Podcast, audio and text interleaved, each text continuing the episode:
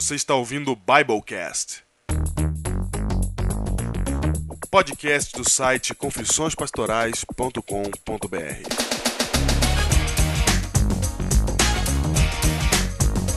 Eu sou o pastor Diego Barreto, associado da Igreja Adventista da Alvorada, em São Paulo. E eu sou o pastor José Flores Júnior, distrital do Parque Alvorada em Guarulhos. Biblecast número 19. Tem que arranjar alguma coisa pro 19, hein? Como assim, meu? 19! 19. Mas, Não tem nada. 19 tem, mas a gente não procurou, né? O que que você quer com o número 19, meu? É, é que semana passada você foi glorioso no 18. Eu fui glorioso. Foi, meu. Biblecast número 19. Estamos de volta mais uma semana. Estamos de volta é, para os temas livres, né? Temas livres. Depois de uma série aí de quatro Biblecasts. Estamos de volta também de um concílio de pastores que arrebentou com o nosso tempo de Biblecast essa semana. Foi. Mas está no ar. É, não sei que horas que é, não sei se é sábado, já duas horas da manhã, não sei que horas que é, mas tá no ar, né? Tá no ar. Você que aguardou. E olha só, você que aguardou não vai se arrepender. Não, pô, esse eu acho que é um dos Biblecasts mais. polêmico. Exatamente, Mais de polêmico. todos os tempos. De todos os tempos. É, é o Biblecast de joias é o que mais bomba, né? Que o povo gosta de polêmica.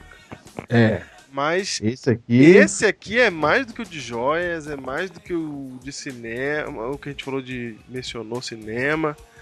É mais do que qualquer outro, né? E talvez seja o mais polêmico até o fim do mundo. Até o.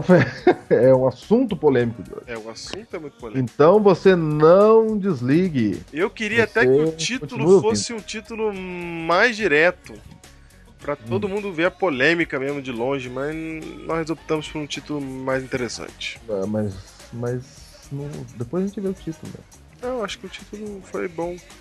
É? Então tá bom. Agradecimentos? Agradecimentos. Hoje eu não tenho agradecimentos. Eu tenho. Ah, então agradece aí. Quero mandar um abraço aí para Andresa Moleiro aí, que retuitou no nosso primeiro desabafo pastoral aí. É verdade. site. Também quero agradecer a Andresa porque ela tui- retuitou aí. Thiago Hiroshi também que sempre retuita os nossos, nossos, nossas novidades. Só lembrando que a Andresa, ela é esposa do cantor Danilo. Olha Pra aí. quem não Legal. Prazer, Andresa. Obrigado aí pelo retweet. Isso mesmo. E eu quero mandar um abraço aqui para quem está nos ouvindo agora. Agora. Nesse momento. Só lembrando que agora é o agora da pessoa que ouve, né? É claro. Porque sempre se você está ouvindo agora, o agora é agora mesmo. Então, um abraço para você que está ouvindo aí agora, neste momento. Um abraço pro Alexandre, pra Pio, pra Aline e pra Letícia. Ah, os três primeiros aí da igreja do Vila Isabel e a Letícia da igreja do Parque Alvorada, que eu sei que vocês estão ouvindo. E o Alexandre falou assim: ó, manda um abraço para mim no ar. Pastor Diego, manda um abraço pro Alexandre. Alexandre, um abraço pra você, meu amigo. Isso mesmo. E- Um abraço aí. E por falar em desabafo pastoral, nós estamos aí estreando um novo um novo quadro, né, um, um novo conteúdo para o site. Na nossa busca de sempre estar entregando conteúdo inédito exclusivo, nós estamos agora produzindo os desabafos pastorais, que são vídeos curtos de 2, de 3 minutos, de 5 minutos, que falam sobre um tema específico que é um desabafo do pastor, porque ele vive um ponto de vista que consegue enxergar algumas coisas. E do ponto de vista dele ele consegue falar então ou perceber ter algum insight, alguma coisa que ele gostaria de falar, então ele desabafa no vídeo. E esse desabafo pastoral não é exclusivo da gente aqui que está produzindo o site, qualquer pastor que está ouvindo, qualquer pastor que gostaria de falar, que teve um site, tem uma ideia, gostaria de, de botar para fora alguma coisa para a igreja, para os jovens, alguma coisa que ele tem retido lá no seu coração, tá aí o- a, a opção do desabafo pastoral. Você grava um vídeo, manda pra gente e a gente vai colocar no ar pra vocês. Exatamente. O desabafo pastoral é como se fosse um sobe no caixote Exatamente. e fala, não é? É. Na verdade, não é o. Na verdade, Diego, os nossos títulos eles são sempre Para causar espantos, né? Confissões pastorais, É. não é? Uhum. Desabafo pastoral, nós não estamos bravos com nada. É apenas É, não é que a gente vai título. xingar alguém. não. só o título. É, é porque. Não, mas- Títulos são títulos. não, não, e vem cá, é um desabafo mesmo. Por exemplo, se você viu o primeiro vídeo, você vai ver que eu tô. Que ali é um pensamento meu, um desabafo meu, pessoal. Eu, eu pensei naquilo e fiquei pensando, será que a gente vai deixar a coisa acontecer do jeito que tá acontecendo e tal? Então é um, é um desabafo pessoal, mas não, é, não quer dizer que é uma coisa que eu não posso falar, que eu nunca. que eu não poderia dizer pra ninguém. Isso, eu vou é revelar pra todo mundo, nada. Claro, que agora eu vou contar. O que- é, então, não. Não tem nenhuma teoria de conspiração por trás. Exatamente. É uma coisa que, que, que sirva de. Principalmente que sirva de reflexão, de meditação para as outras pessoas. né? Não tô aqui pra. Ah, eu vou, eu, eu vou desabafar aqui sobre aquele problema lá que eu não aguento mais. É, não, Não tem é problema isso, nenhum. não é. É outras coisas. O problema é, Estamos desabafando contra o pecado, é isso. Contra É, o mal. cara. Contra. outra realidade que a gente está vivendo. É. E, e vocês vão ver pelos, outros- pelos outros desabafos que vão, que vão saindo é, qual que é a ideia do, do, do quadro em si. Então, você que é um pastor que está nos escutando, sinta-se livre de gravar um vídeo aí de 2 minutos, 3 minutos, 5. Pra- Manda pra onde? E manda pra gente, é. Pra gente poder. Pra gente, quer dizer, onde? Pra gente quer dizer confissões arroba confissõespastorais.com.br É isso aí.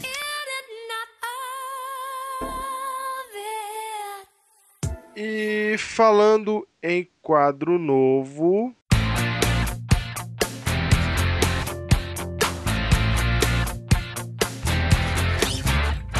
Nós fizemos um teste essa semana. Um teste que é o seguinte: eu me mato todos os dias. Opa, é o teste. Eu te- Não, o teste. Eu vou- Eu, e eu venci. E eu já sabia do resultado. Não, eu toda vez que eu vou lançar um Biblecast, depois de passar 4, 5 horas editando, É o Eu- desabafo. eu preciso. É um desabafo, desabafo. Eu preciso pôr no ar. Enquanto ele faz o upload, eu escrevo o texto do post. O texto do post tem o seguinte propósito: resumir, resumir o tema, é, dizer quem está participando, dizer que horas começa o tema, para aqueles que querem pular a parte inicial, que não gosta desse blá blá blá aqui do nosso começo. Ah, esse blá blá blá é legal. Tá, anyway. Anyway. então, é, é legal mesmo. O pessoal gosta, eu também gosto de fazer, mas tem gente que tá afim de pular. Então tá lá o início do Sim. tema pra você que quer pular e tal, problema resolvido. E aí eu sempre escrevo, né? Penso como escrever, como atrair aqui e tal, vou escrevendo o texto. Aí eu falei pro Júnior essa semana, vou escrever lá assim, assim, não sei o que. O Júnior falou, ninguém lê esse negócio. Ninguém lê, Diego. Vou Pedro. direto no download. Aí eu pensei assim, será que ninguém lê? Eu acho que as pessoas leem, né? Dá uma lida enquanto faz o download, não sei, dá uma lida rápida, também com os olhos, assim, passa rápido. Bom, a última música, que, a música que fechou o último Biblecast, eu coloquei a letra aí pro pessoal que não entende inglês saber o que, que quer dizer o- as últimas palavras lá da música, que são, tem tudo a ver com o tema. Do Biblecast 18. Isso, Tá Biblecast falando. 18, né? E aí eu coloquei lá no final, eu fiz uma pegadinha, eu coloquei lá assim, ó. Último parágrafo do post, você não pode deixar de ouvir, divulgue para os amigos. Uma frase bem clichê, daquela que não vou precisar ler o resto da, da- da- do parágrafo, né?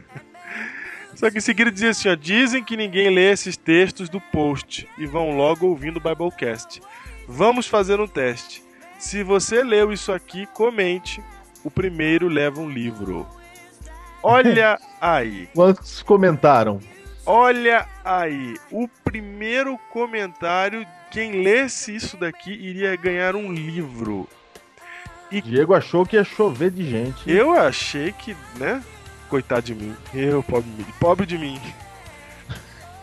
Quando eu fui ver, passou o fim de semana inteiro e ninguém comentou.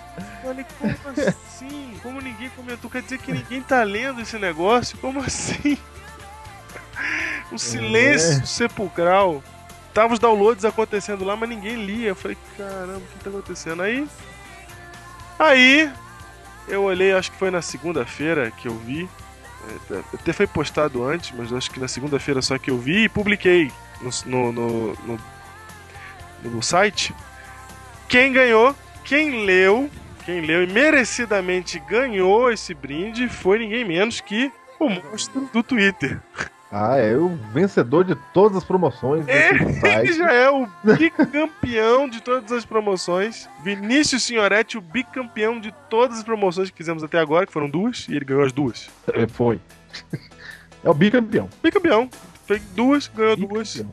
Porque agora a gente fez mais uma. Quem lê, ele foi escrever assim: Ei, eu leio sim o que vocês colocam no post acima do link. O livro que você vai ganhar, meu querido amigo Vinícius Signoretti, é o livro do pastor Rodrigo Pereira Silva, Arqueologia e Jesus. Parabéns, porque você tem participado ativamente da comunidade Biblecast, sendo um leitor dos posts. É. Obrigado, realmente não tem sido em vão. os textos rapidamente criados para o Biblecast. Mas agora falando sério, eu não estou preocupado em vocês lerem o texto, não. Mas é mais preocupação com, por exemplo, detalhes que estão sendo perdidos ali, como a indicação do livro que está ali, né, para você comprar direto, é o início do tema da semana, ou alguma outra informação que a gente queira colocar ali que não está no Biblecast. Às vezes a gente grava o Biblecast e tem que deixar uma mensagem depois para alguma correção, alguma coisa, algum aviso que não, não deu para pôr na gravação, que vai acabar entrando no post, né? Então fica atento. Você pode também acabar perdendo promoções como a que o Vinícius perdeu. ganhou. Foi. É isso mesmo. Ganhou. Você... Ganhou, ganhou. Você que tá ouvindo agora perdeu, mas o Vinícius ganhou. É isso aí. E nós temos um e-mail essa semana, né? E-mail. Recebemos um e-mail de Everton Amaral, nosso amigo que é analista desenvolvedor de informática. Ele mandou um e-mail para nós, ele é de São Paulo. E ele manda um e-mail é porque nós tivemos nós fizemos uma promessa ao Thiago Mota de que iríamos passar o Biblecast dele para o início da lista no fim da série. Mas logicamente por... seria hoje. Isso, mas por uma questão estratégica para não perdermos a entrevista que nós fizemos para o Biblecast de hoje, nós vamos adiar só mais, um, mais uma semaninha. Então, semana que vem sai o Biblecast sobre crítica textual, sobre a veracidade da Bíblia, sobre o cânon bíblico. Posso confiar que nada foi alterado. Posso confiar que as coisas, os livros que estão na Bíblia realmente são livros é, sagrados. Então, esse assunto nós vamos conversar na sexta-feira que vem. Esse é o tema da semana que vem. Essa semana nós vamos tratar de outro assunto extraordinário, né? um assunto que a gente teve que é, colocar nesse dia porque era mais conveniente por causa da entrevista que a gente fez, etc. Então, semana que vem, vamos falar sobre Exatamente. a veracidade bíblica. Então, o, e-mail do Everton Amaral eu vou ler semana que vem, porque as perguntas dele são referentes a esse tema. Sabe? Ele quer saber o que é Septuaginta, ele quer saber sobre o concílio de Nicéia, de Jâmina, de Cartago, sobre a igreja. É isso mesmo, de Cartago. Então ele quer. Ele tem algumas é perguntas para fazer sobre o tema, então não vai ser conveniente falar sobre elas hoje, mas semana que vem elas estarão dentro do nosso tema. Ok? Obrigado, Everton Amaral, pelo interesse. Nesse Biblecast não temos a ligação do pastor, porque esse Biblecast, pela primeira vez, inteirinho, ele é uma entrevista. Ou seja, ele é todo ele uma ligação. Então, por isso, nós não fizemos a ligação para o nosso amigo pastor, nós fizemos apenas uma ligação que é para o tema. E o livro de hoje, qual é, Diego? E o livro de hoje já é uma indicação para quem está interessado no tema da semana que vem. Porque semana que vem nós vamos falar sobre a veracidade bíblica. E nós vamos fazer uma indicação de um livro que tem a ver com o tema na semana que vem. Só que como nós temos mais de um livro para indicar, nós vamos começar já desta semana fazendo uma indicação e o livro é Em Defesa de Cristo escrito por um jornalista ex-ateu, ele investiga as provas da existência de Cristo. Ele é o jornalista Lee Strobel, ok? Ele se tornou famoso no cristianismo porque ele começou a estudar, sendo ele ainda um ateu, e acabou se convertendo ao procurar encontrar respostas científicas e jornalísticas quanto à veracidade do evangelho. E aí saiu esse livro que até virou um documentário. Você. É, esse documentário ele não tem em português ainda, não, pelo menos eu não, não sei se tem. Se alguém souber que tem, manda o um link pra gente aí para contato arroba confissõespastorais.com.br. mas o livro é super interessante, Em Defesa de Cristo, de Lee Strobel, editora Vida Acadêmica. www.vidaacademica.net Vale a pena você ter esse livro, você ler esse livro, é muito interessante, ainda mais para aqueles que estão em fase universitária.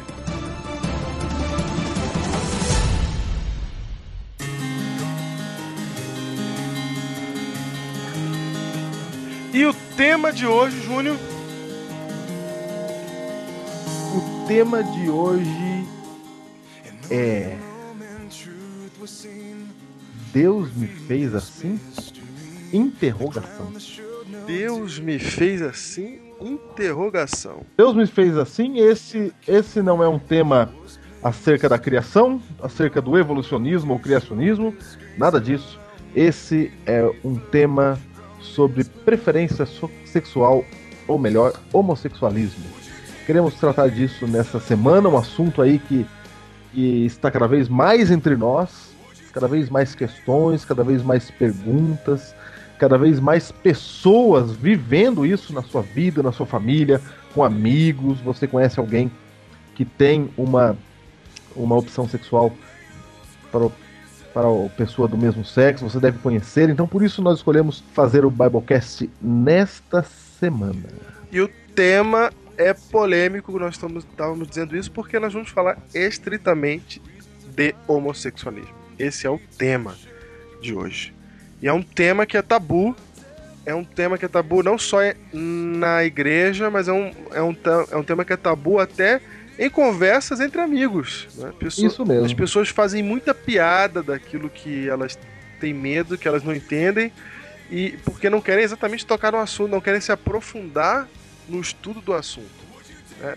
Ainda mais quando se torna um problema que tem sido tratado pela mídia como politicamente incorreto você falar contra. Né? É engraçado que é, você não pode discordar, porque se você discordar, você pode ser um preconceituoso. Alguns pensam assim, e aí nem querem falar sobre o assunto. Outros, em compensação, já falam de maneira preconceituosa mesmo, é, sem, sem, sem, sem ter nenhum conhecimento maior a respeito do assunto, por exemplo. E outros não falam absolutamente nada por julgar que esse não é assunto entre cristãos, que isso não acontece na igreja. Não é o que temos constatado na realidade. Exatamente. Logo, o tema de hoje é Deus me fez assim? E para tratarmos deste assunto, nós convidamos para participar conosco deste Biblecast alguém que entende desse assunto, alguém que já viveu isso, alguém que é membro da Igreja Adventista do Sétimo Dia e que hoje se declara um ex-homossexual, uma pessoa convertida. Só essa palavra ex-homossexual já soa para alguns como preconceituosa, mas quem se declara assim é o nosso entrevistado da semana e é com ele que nós vamos falar a partir de agora. E você ouça aí e depois você comente e diga para nós as conclusões, aquilo que você acha, o que você achou aí.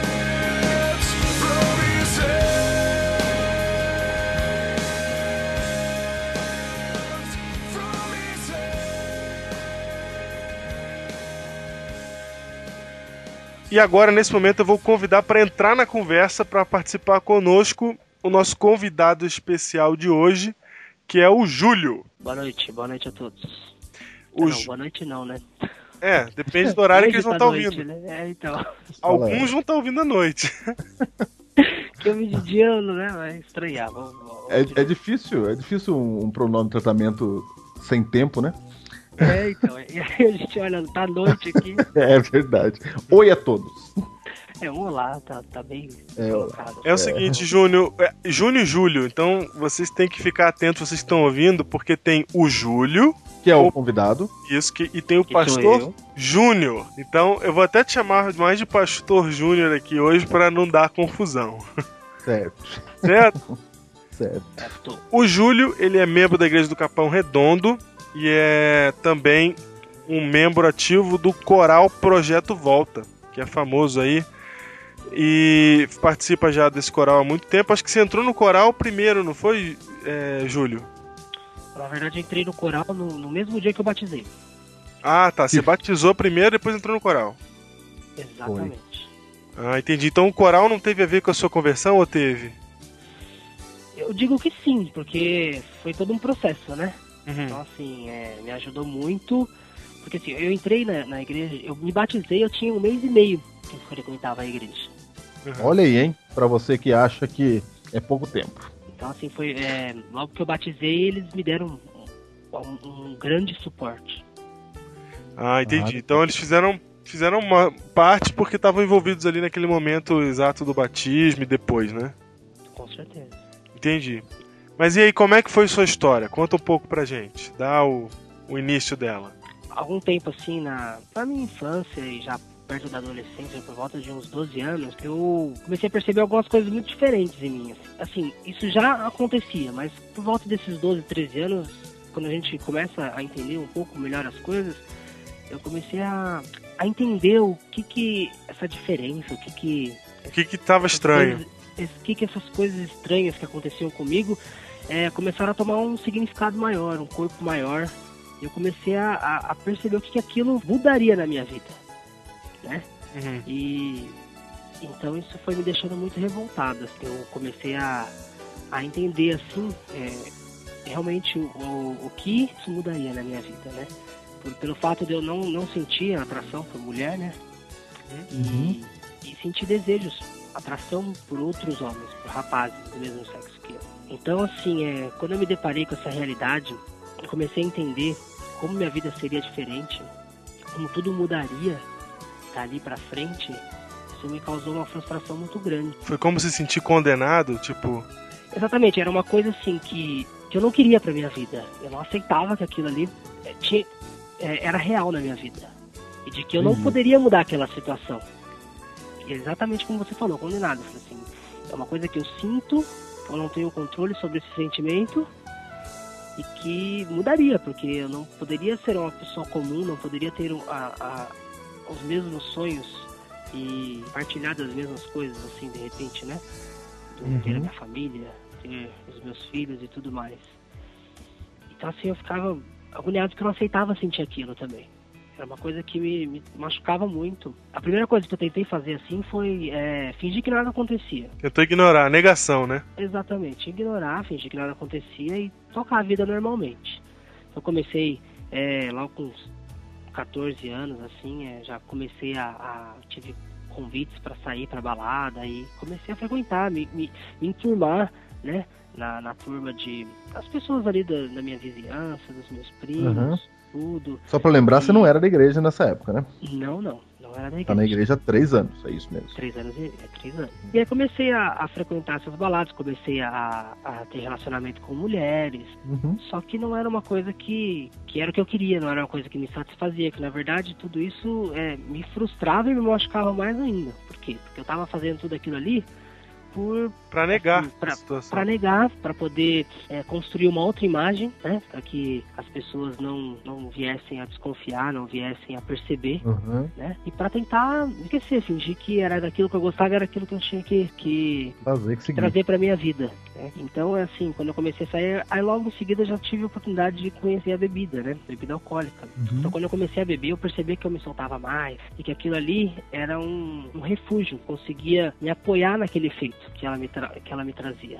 Então, quando eu bebia, eu começava a ficar mais à vontade. é, eu encarava isso de uma forma um, um pouco menos cruel, conseguia é, Anestesiar a realidade. Exatamente. E ficar mais à vontade com as meninas, que era uma coisa que, que eu não conseguia. Então, então continuei assim, né? Fingindo que nada acontecia. Mas por dentro, a, a minha vontade de, de ter relacionamento com outros homens, ela ia crescendo cada vez mais. Porque eu tava fazendo uma coisa que eu não queria, obrigado, por mim mesmo, né? É, do outro lado, eu tinha vontade de fazer outras coisas que eu não fazia. Então aquele desejo ele ia aumentando, ele ia aumentando, ele ia aumentando. Até que chegou por volta de uns 17 anos. É, eu tive a oportunidade de conhecer um- umas baladas que, que eram Específico. GLS, né? Aham. Exatamente. Uhum. Que, que eram para homossexuais, para lésbicas, simpatizantes, e, e enfim, né? Todo, todo esse grupo. Eu nunca tinha conhecido esse, esse tipo de ambiente. Então, para mim, assim, eu fui com muito medo, mas eu fui conhecer. E quando eu conheci, é, eu tive a oportunidade de poder esbravajar, esbravazar todo esse sentimento que vinha se acumulando dentro de mim. E comecei a ter vários, né? Comecei a me relacionar com, com, com os outros rapazes. Uhum. Mas foi quando isso daí também começou a, a assim, para mim no, no, no, começo assim era uma coisa assim muito é, boa, é legal, diferente, né? Eu tava podendo fazer aquilo que, que a minha vontade, meu desejo queria há muito tempo e fora, né, dos lugares, eram lugares atrativos, eram lugares é, acolhedores, era onde assim você pega e fala assim, ah, encontrei o meu lugar, né? Encontrei o meu povo, aqui eu me sinto bem, aqui eu posso ser quem eu sou, que eu posso Entendi. me soltar, fazer o que eu gosto, que eu sempre quis. Então, assim, sabe, parece que você achou o seu ninho. Não tem preconceito é. nenhum lá, né? Exatamente. E, e parece pode... que, pelo que. Até te perguntei isso naquela, naquele programa que a gente fez junto na igreja. É, essa comunidade é uma comunidade muito acolhedora, né? Exatamente. E, e, muito, assim, para cima também, né? Pessoas que. Positivo. É, exatamente, assim, podem de repente sofrer muito mas é muito mais difícil de demonstrar. Entendi. Você acha que então, sofre, assim, Júlio? Olha, de, depois da experiência que eu tive, sofre. É? Assim, eu não posso, eu não posso generalizar, mas uhum. das pessoas que eu conheci. É isso, é, do, do, do, dos amigos, etc você tinha. Ô, Júlio, você falou que veio um sentimento assim, por volta dos 12 anos. Só pra entender assim, esse sentimento, sei lá, você acha que alguma coisa levou a ele? Sei lá, a ausência do pai? Você acha que. Entendeu? Você acha que alguma coisa levou esse sentimento? Você encontrou as razões dele ou não? Algum trauma? Ou ele, ou ele simplesmente parecia que você é diferente, você tinha nascido assim? Então, na verdade, eu já sentia algumas coisas assim, mais na infância. Uhum. Mas, é, como eu falei, é, eu não tinha noção do que, que era, sabe? Quando você tá mais jovem, mais, não, lá por volta de uns 9 anos, 8, é, mas não tinha noção do que, que era, do que, que aquilo tinha, a proporção daquilo, o que, que isso ia. Era uma, um, um prazerzinho, né? Uhum. Que, que você sente na infância, mas de repente, como aquilo ali começa a florar e aí tomar uma, uma certa é, proporção, aí foi quando eu fui dar conta. Mas para te falar bem real assim, é, eu não tenho noção assim de quando começou. Eu sei Entendi. que como foi muito recente, como foi muito na infância, é uma coisa que parece assim que sempre teve comigo, uhum. entendeu? Mas eu acho que eu, eu acho que a, a, a, de repente alguns aspectos psicológicos eles ajudam, sim. De repente algumas coisas que acontecem na infância, de repente é assim, eu sempre conversei muito, né? Eu sempre assim, eu tive eu, eu tive meus meus relacionamentos com homens, uhum. e, mas assim, eu sempre fui muito de conversar, de perguntar. Pelo fato de eu nunca ter aceitado, eu sempre perguntava muito e, e, e dizia se aquela pessoa sentia bem daquele jeito. Eu queria saber uhum. como que era para as outras pessoas também, entendeu? Se era uma coisa só comigo, como que aquelas pessoas elas se sentiam, se elas pudessem seja, de repente, pode falar. O que tá certo também é que tinha um sentimento mostrando que não tava bem. Exato. Também, né? Junto. Esse sentimento também veio junto no pacote. Exatamente. E aí eu perguntava se, se, se sentia, se tivesse a oportunidade de nascer de novo, ou mudar tudo aquilo, se aquela pessoa mudaria, ou se ela uhum. continuaria, né, daquele jeito, se era uma coisa que fazia ela feliz, né? Entendi. Então, assim, nessas conversas eu sempre percebia muito que muitas pessoas, se tivessem a oportunidade de mudar, mudariam. Que esse sentimento Entendi. pudesse falar assim, ah, eu não quero mais ter isso, não quero mais sentir Sei. isso. Pegasse, então há pessoas que... a mão no peito e tirasse esse sentimento, eles tirariam. Entendi. Então tem pessoas que hoje, que pode estar nos ouvindo aí, que gostaria de mudar isso, né? Com certeza, eu tenho certeza disso. Segundo a sua experiência, né? Exatamente. Entendi. E, então, e também nessas conversas eu percebia que sempre tinha algum, assim, o que ajuda muito é sempre uma ausência de uma figura masculina, de repente, uhum. na infância, é, problema. Como é que era a sua família? Você, você teve essa ausência? Assim, eu, eu, sempre tive, meu pai, minha mãe, é, sempre uhum. eles foram muito próximos de mim, só que assim, meu pai sempre trabalhou, sempre batalhou tudo, só que em relação à proximidade, amizade, essas coisas, foi uma coisa muito distante. Entendi. Foi uma coisa assim que é, eu não tinha essa proximidade de poder ter uma conversa com meu pai. Meu pai, ele era uma pessoa muito fechada sabe? Uma pessoa assim, tudo que ele tinha pra falar, ele falava pra minha mãe. Então, assim, uhum. eu não tinha uma conversa com meu pai, meu pai não sabia como que eu tava, que eu tava sentindo, se eu tava bem, se eu tava mal. Se ele sabia de alguma coisa, era porque minha mãe falava. Não tinha intimidade com seu pai, não né? Não tinha intimidade comigo, entendeu? Então, assim, é, outras pessoas que eu conversava também, ou o pai não tinha, não era separado, ou não se dava bem com o pai. Então, assim, eu sempre falo, eu sempre digo que isso é, é, é uma característica, não é uma regra. Entendi. Ou seja, né? pode, pode ajudar, né? Pode influenciar. E isso já tem sido, né, também, é, pelo que a gente vê em alguns meios de comunicação, pesquisas, né, ecológicas e tudo mais, eles revelam que isso é realmente é uma característica do que acontece com, com, pessoas que têm esse tipo de sentimento. Também. Uhum. Quando que eu é, senti isso a primeira vez, eu não sei, porque eu era muito pequeno. Eu sei quando, é, eu te disse no começo, quando isso começou a, a, cair a ficha. né? Que na verdade, é, na verdade, pelo que você falou, é a idade que cai a ficha de todo mundo, né? Até quando Exatamente. eu olhei pra uma menina, eu tinha mais ou menos assim também, 11, 12, sei lá, Exatamente. 10. Porque antes tudo que a gente sente é. Ah, É, é, né?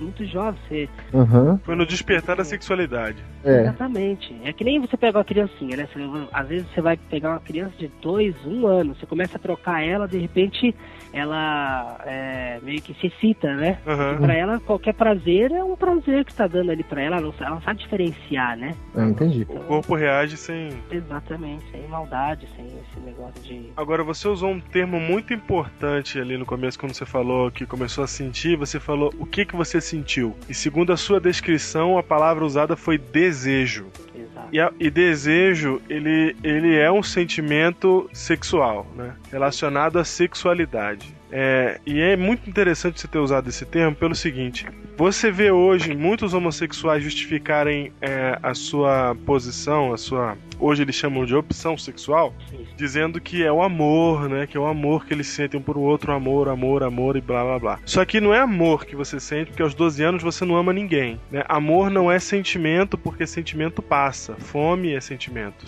A fome vem sem te pedir e vai embora sem te pedir autorização. O sono ele vem e ele vai embora naturalmente. Sentimentos eles vêm e vão, e eles vêm e vão a hora que querem. O amor não funciona assim. É, o desejo funciona assim, não é? Tanto que um homem, um homem, agora eu tô falando do ponto de vista heterossexual, um homem tá andando na rua e ele vê uma mulher é, que ele acha atraente, ele pode sentir desejo por ela, mas não vai amá-la, só, porque, só por isso. Tá. Então, então podemos de- de- de- dizer que o que vocês sentem, pelo menos do seu ponto de vista, da sua, da sua experiência, é um sentimento de desejo.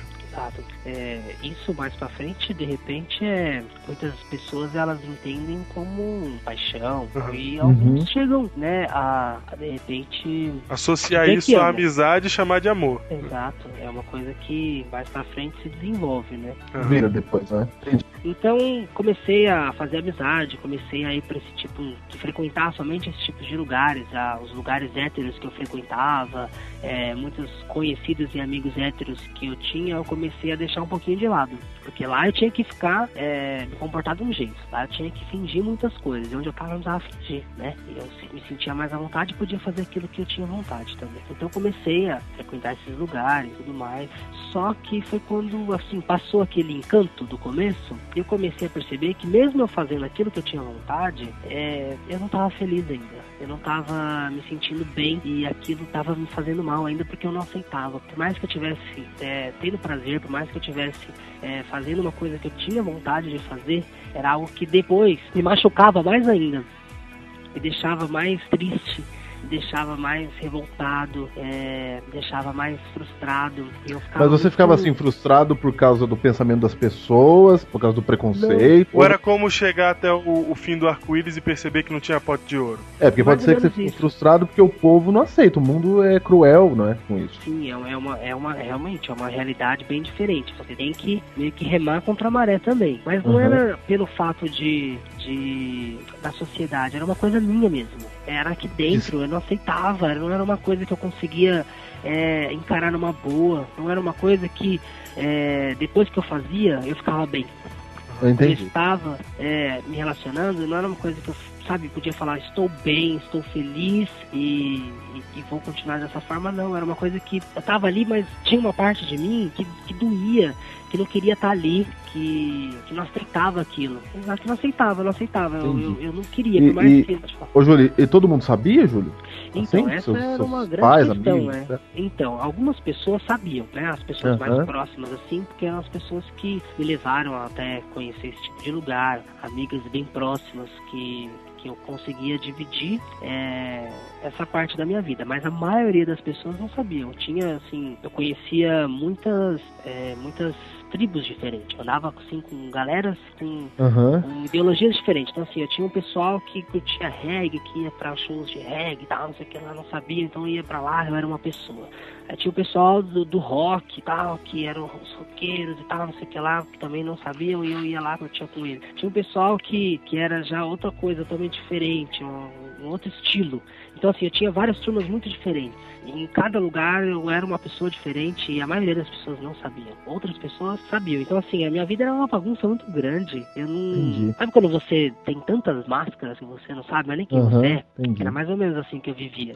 E chegou um momento Júlio. que. Sim, Por exemplo, eu tô fazendo aqui o papel do advogado do diabo, né? pode falar. Por exemplo, é, você acha que essa tristeza que você sentia não era porque você não revelava? Se você revelasse, assumisse logo, você acha que você não ia ser mais feliz? É, então, eu também, eu também pensei nisso, né? Mas como eu te falei, é, no momento que eu tava nesse ambiente, vamos se dizer, no meu habitat, né? Onde eu Aham. podia me soltar e ser quem eu era, lá mesmo eu não conseguia me sentir bem. Ah, entendeu? entendi. Era uma coisa que, que É. me deixava. Mesmo assim, lá, por exemplo, por exemplo, lá na noite não tinha, não tinha o que esconder, né? Não, ali, por exemplo, ali tava entre os amigos, né? Que sabiam. Imagina, por né? Lá eu podia é, ser eu e um pouco mais. Então, e assim, é, e, e mesmo lá, é, é uma coisa que me dava muito desespero, que eu lembro muito, que assim, é, eu tava todo na noite e tal, curtindo, dançando, fazendo, conhecendo pessoas e tudo mais.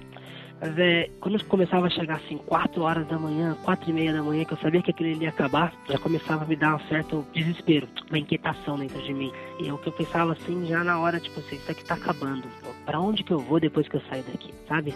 É, eu vou pra minha casa, eu vou. Eu não queria que, que aquilo acabasse, porque toda vez que acabava, me davam assim uma depressão muito grande. Algo que eu sentia, me sentia muito mal. Quando eu chegava em casa, deitava assim na minha cama, é, o vazio era muito grande. É, eu sentia muita, muita dor, assim. Parecia que, sabe, quando você. É, é, aquela ilusão acaba e você volta pra sua realidade, você fala, não é isso que eu queria. Eu fui, curti, mas não era isso que eu queria. Eu queria que fosse tudo diferente. Uhum. Eu sempre sentia isso.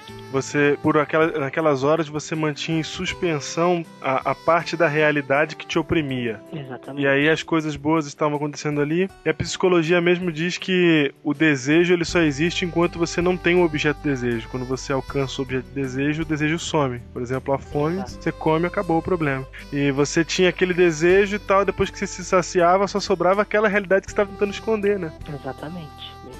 Pra mim, a realidade era a coisa mais difícil de encarar.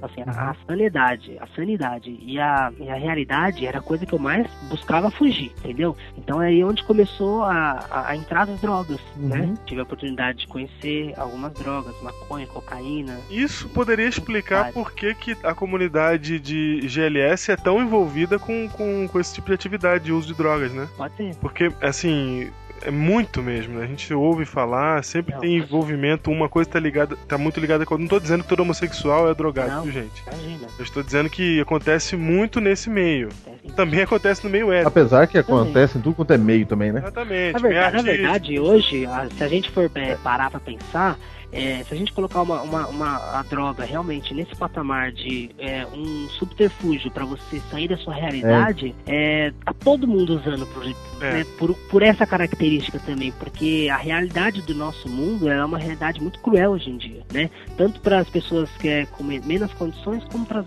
que têm ma- maiores condições, né? Porque assim, é uma coisa que todo mundo tá buscando hoje em dia, é um vazio muito grande, então assim, tá uma coisa que tá se alastrando bastante mesmo. A realidade tem o seu jeito de oprimir cada pessoa. Mas uma coisa eu sei. Eu era cego. E agora eu vejo. Ô, Júlio, então você acha que vale a pena, então, tentar, sei lá, não ir na onda da nossa sociedade que diz que tá tudo certo e procurar um novo caminho? Com certeza. é. Aí você chegou, procurou a primeira solução, droga. E aí você descobriu que não era a solução, né? Isso, na verdade, a primeira solução que eu tentei foi negar, né? É, a coisa, é a coisa mais a coisa mais idiota que eu já fiz na minha vida. E como eu falei, né? Quanto mais eu negava, mais essa vontade aumentava, né? E aí fui procurar bebida, balada, droga. Aí conheci a realidade, vi- vivi o homossexualismo intensamente. é, não, não, não aceitava da mesma maneira. Fui pra procurar as drogas e, e tentar viver dessa forma mesmo. Mas sempre tinha alguma coisa muito forte que no meu coração que não aceitava aquilo de jeito nenhum. Aham. Chegou uma certa época, por volta de uns 22 anos, que eu tava cansado já. Falava assim, sabe, eu, tava, eu tô num lugar, eu sou uma pessoa, eu tô em outro lugar, eu sou outra pessoa. É, já tinha perdido o prazer por tudo que eu fazia. Já não tinha mais nada tinha graça. É, eu tava cansado de, de, de, de, de me oprimir no sentido assim de, de fingir ser uma pessoa que eu não era. Eu falava, cheguei a uma conclusão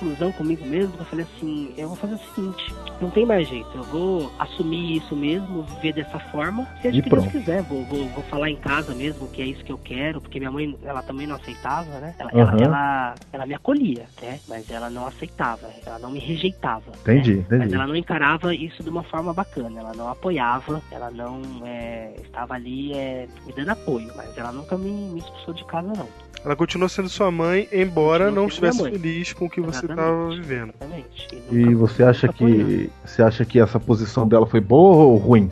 Olha, hoje, hoje eu vejo que foi muito boa. Uhum. Porque nem eu É, me de aceitava, hoje. imagina. A visão de hoje, eu falo. é. A visão de hoje. Na época era uma É. coisa que me incomodava muito. Mas na época também eu queria que ela aceitasse até que eu usasse droga, né? É, então. Então, porque quando a gente, quando a gente é adolescente, ou na verdade, quando a gente quer fazer uma coisa, a gente quer que ninguém se oponha àquilo, né? Uhum. Uma coisa que, porque assim, as pessoas quando as pessoas vão se opondo, elas te dificultam de fazer o que você quer. Então assim, era uma coisa que já tava cansado, sabe, de, de, de ter que fingir, de, de tentar demonstrar para aqui em casa de que não, não frequentava mais esses lugares, não fazia essas coisas, embora estivesse fazendo, né?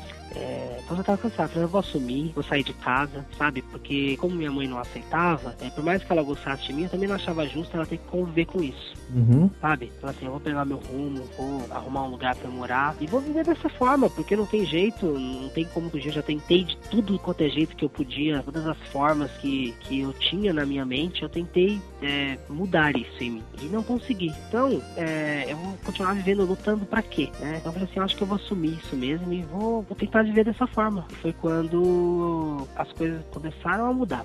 É, quando eu tomei essa decisão, assim, comecei a ouvir uma voz muito forte dentro do meu coração. Essa voz, ela dizia, ela dizia da seguinte maneira, ela falava assim, é, não faça isso agora, é, não se renda agora. Aí Ou seja, falava, uma "Mas eu voz já tentei." pra você não buscar ajuda. Não, uma voz pra eu, pra eu não é, desistir de lutar contra esse sentimento. Ah, tá, Eu entendi. tava disposto a desistir. Ah, não faz isso é. É, vou Entendi, assumir. Não faz isso é. Você, não chegou, assu- Isso, você não- chegou à desiste fase dessa da luta. aceitação. Aham. Exatamente, eu Entendi. aceito essa condição. Ela falava assim, mas eu já tentei de tudo, eu falava, e nada deu certo, tudo mais. Essa voz falava assim, é, você não tentou de tudo ainda. Eu falava, mas Puxa como não tentei? E minha mãe percebia algumas coisas, né? Aí ela sempre falava, filho, procura Deus, Deus pode mudar a sua vida. É, Deus pode fazer alguma coisa por você. Eu não, não, acho que esse Deus, eu acho que ele não, ele não vai nem me perdoar por todas as coisas que eu já fiz na minha vida. É, acho que o que eu, pra, as coisas que eu já fiz na minha vida não tem perdão. Falava, Deus, eu acho que Deus ele não Opa, você falou um negócio mais comigo." importante aí. Pera aí, você falou um negócio importante. Você falou que você achava que o que você já fez na sua vida não tinha perdão. Exato. Isso Entendi. significa porque que muitos podem estar pensando a mesma coisa. Não, já me perguntaram isso. Já me perguntaram dizendo assim, ó, Deus não me aceita assim. O que, que você tem a dizer pra quem acha isso? Eu tenho, o que eu tenho pra dizer, É, tem alguns que falam assim, não vou pra igreja porque Deus não me aceita. imagina, o que eu tenho pra dizer hoje é que Deus ama demais, ama demais, ama demais. E o que eu tenho, a minha, a minha experiência e o que a gente vai chegar ainda a conversar é que o amor de Deus por mim, ele sempre foi muito grande, Deus sempre cuidou muito de mim. Nossa, Aham. Só que naquela realidade que eu vivia, ela está fazendo coisas assim que. Porque assim, é, é, a sociedade, ela pode. Uma, uma parte ela pode é, ser contra o homossexualismo, outra parte pode ser a favor. É, a sociedade ela pode vir até 100% a acreditar que ser a, a favor do homossexualismo. É, Uhum. mas a Bíblia não nos diz isso. A Bíblia nos aponta o homossexualismo como pecado, né? E se eu tenho, e se eu tenho como é, na minha vida a, Bí- a Bíblia como meu guia e como a palavra de Deus, como a vontade de Deus revelada, é, eu tenho sempre a certeza de que o homossexualismo não é uma coisa que agrada a Deus, não é uma coisa que ele aceita, que ele encara normal. Ô, Júlio, mas não seria preconceito de Deus isso?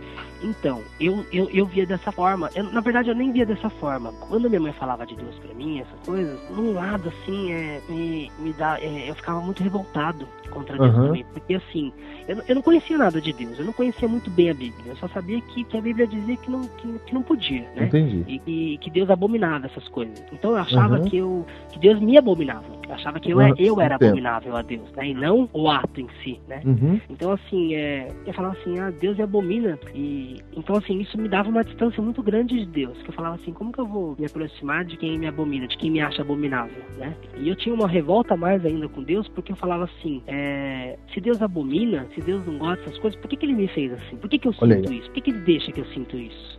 Então, assim, eu me revoltava muito. Eu falava assim, por que, que eu sou assim se Deus não quer que eu seja assim? Então eu achava que a culpa era de Deus entendeu? Uhum. Deus era culpado, ele deixou eu ser assim e, e é problema meu agora, né? Então eu tinha essa revolta com Deus. Ele te faz assim, depois quer que você não seja É, assim, né? E depois hum, me fala que, não- que não aceita. E eu não entendia, porque assim, é uma coisa que eu sempre, que eu sempre falo. É, eu sempre pude escolher na minha vida fazer ou não. Sempre teve ao meu alcance e está ao meu alcance. É, me relacionar com pessoa do mesmo sexo que eu ou não. Como está do meu Uhum. alcance, roubar ou não, matar ou não. Isso a gente escolhe, entendeu? O ato, ele é escolhido, né? Mas eu nunca escolhi sentir. E era isso que me revoltava. Porque quando eu me dei conta é, de quem eu era, eu já sentia isso. Eu nunca tive a oportunidade de falar assim, eu vou sentir isso ou não vou sentir isso. Como muitas vezes, como o, o pastor Diego deu um exemplo aí no começo, é, não tem como escolher sentir fome ou não. A fome vem, Vem. entendeu? É como a se, Deus, é como se Deus falasse assim, ó. Deus deu fome pra nós e fala assim, não é pra você comer, né?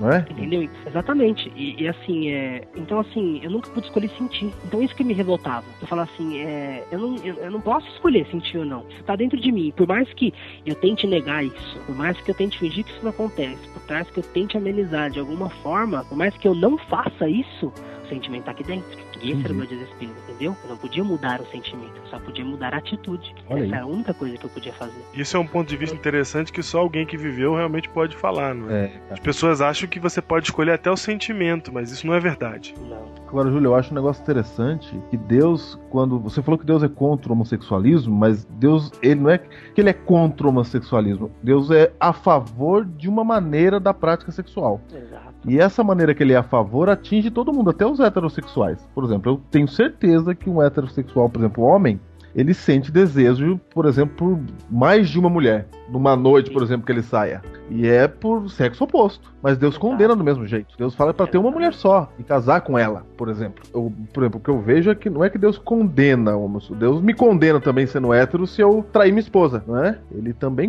ele tem, na verdade, Deus tem, ele criou o sexo pra ser feito de um jeito. Exatamente. E existem várias maneiras de você fazer errado, de você não fazer o que ele tá dizendo. Deus é tão. Contra o homossexualismo quanto é contra a fornicação e o adultério. É, com entre heterossexuais também, Isso. não é? Ou seja, nós, por exemplo, nós adventistas, nós, o sexo é pra ser feito dentro do casamento. Ou seja, Deus também é contra o sexo fora do casamento. fora do casamento. E foi Pra eu heterossexuais também, não é? Entendi. Exato. As regras Foi aí que eu. Porque senão parece que só os homossexuais são o terror do mundo, né? É, Não, o não, único pecado sexual é dos homossexuais. É, Imagina. eles são. É, Porque a ênfase de Deus não é sobre eles, é sobre a- o desvio do que ele disse que deve ser a conduta Exatamente. sexual. É, inclusive, desvio- muita gente usa o texto bíblico que diz que os sodomitas não entrarão no céu, dizendo que está se referindo aos homossexuais, mas também diz que o adúltero, Ah, o fornicador, é. não vai entrar. Com certeza. Que é heterossexual também. Então, é, Né? o padrão de Deus para sexualidade, ela É um passa só. por dentro do, do- de- é, da, da sexualidade heterossexual, E assim. É. traçando seus limites, e passa também por, por aqueles que tentam qualquer outra coisa que não seja que não seja de acordo com os limites que ele traçou. Entendeu? Ô, Júlio, mas agora eu quero dar uma ênfase no seguinte. É. Eu vou fazer uma pergunta direta pra você. Pode fazer. Hoje, você se considera um homossexual ou um heterossexual? De jeito nenhum. Hoje, graças a Deus, é, Deus ele tirou essas minhas vontades. Puxa É. vida. Porque é o seguinte. Peraí, quais É. vontades? Oi? É, Quais- qual dos dois? É, qual, qual- quais vontades? vontades?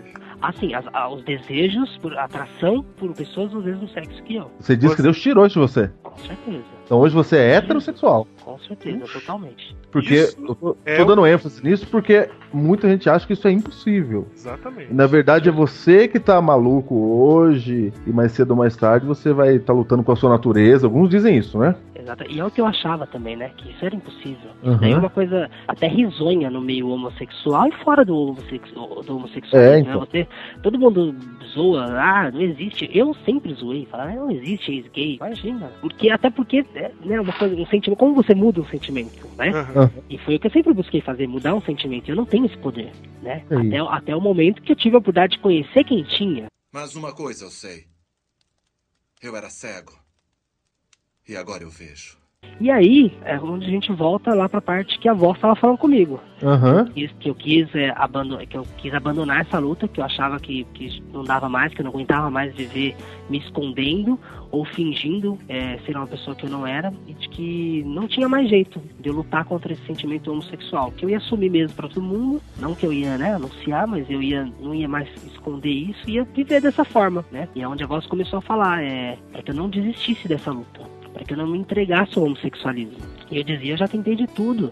Eu já fiz tudo que tinha ao meu alcance. É, aí essa voz falava assim, não, você não tentou de tudo ainda. Aí eu falei, como que eu não tentei? Como que eu não, não tentei de tudo? E essa voz falava assim, é, você não tentou é, Jesus Cristo. E aí eu parei e pensei, falei, realmente, eu não, não tentei a Jesus. Mas eu falava assim, mas não sei se eu quero também. Não, não sei se eu, se, eu, se eu quero tentar a Deus. Não sei se eu quero me machucar de novo. Mas tem mais uma frustração na minha vida. Ir lá, tentar buscar e não dar certo de novo.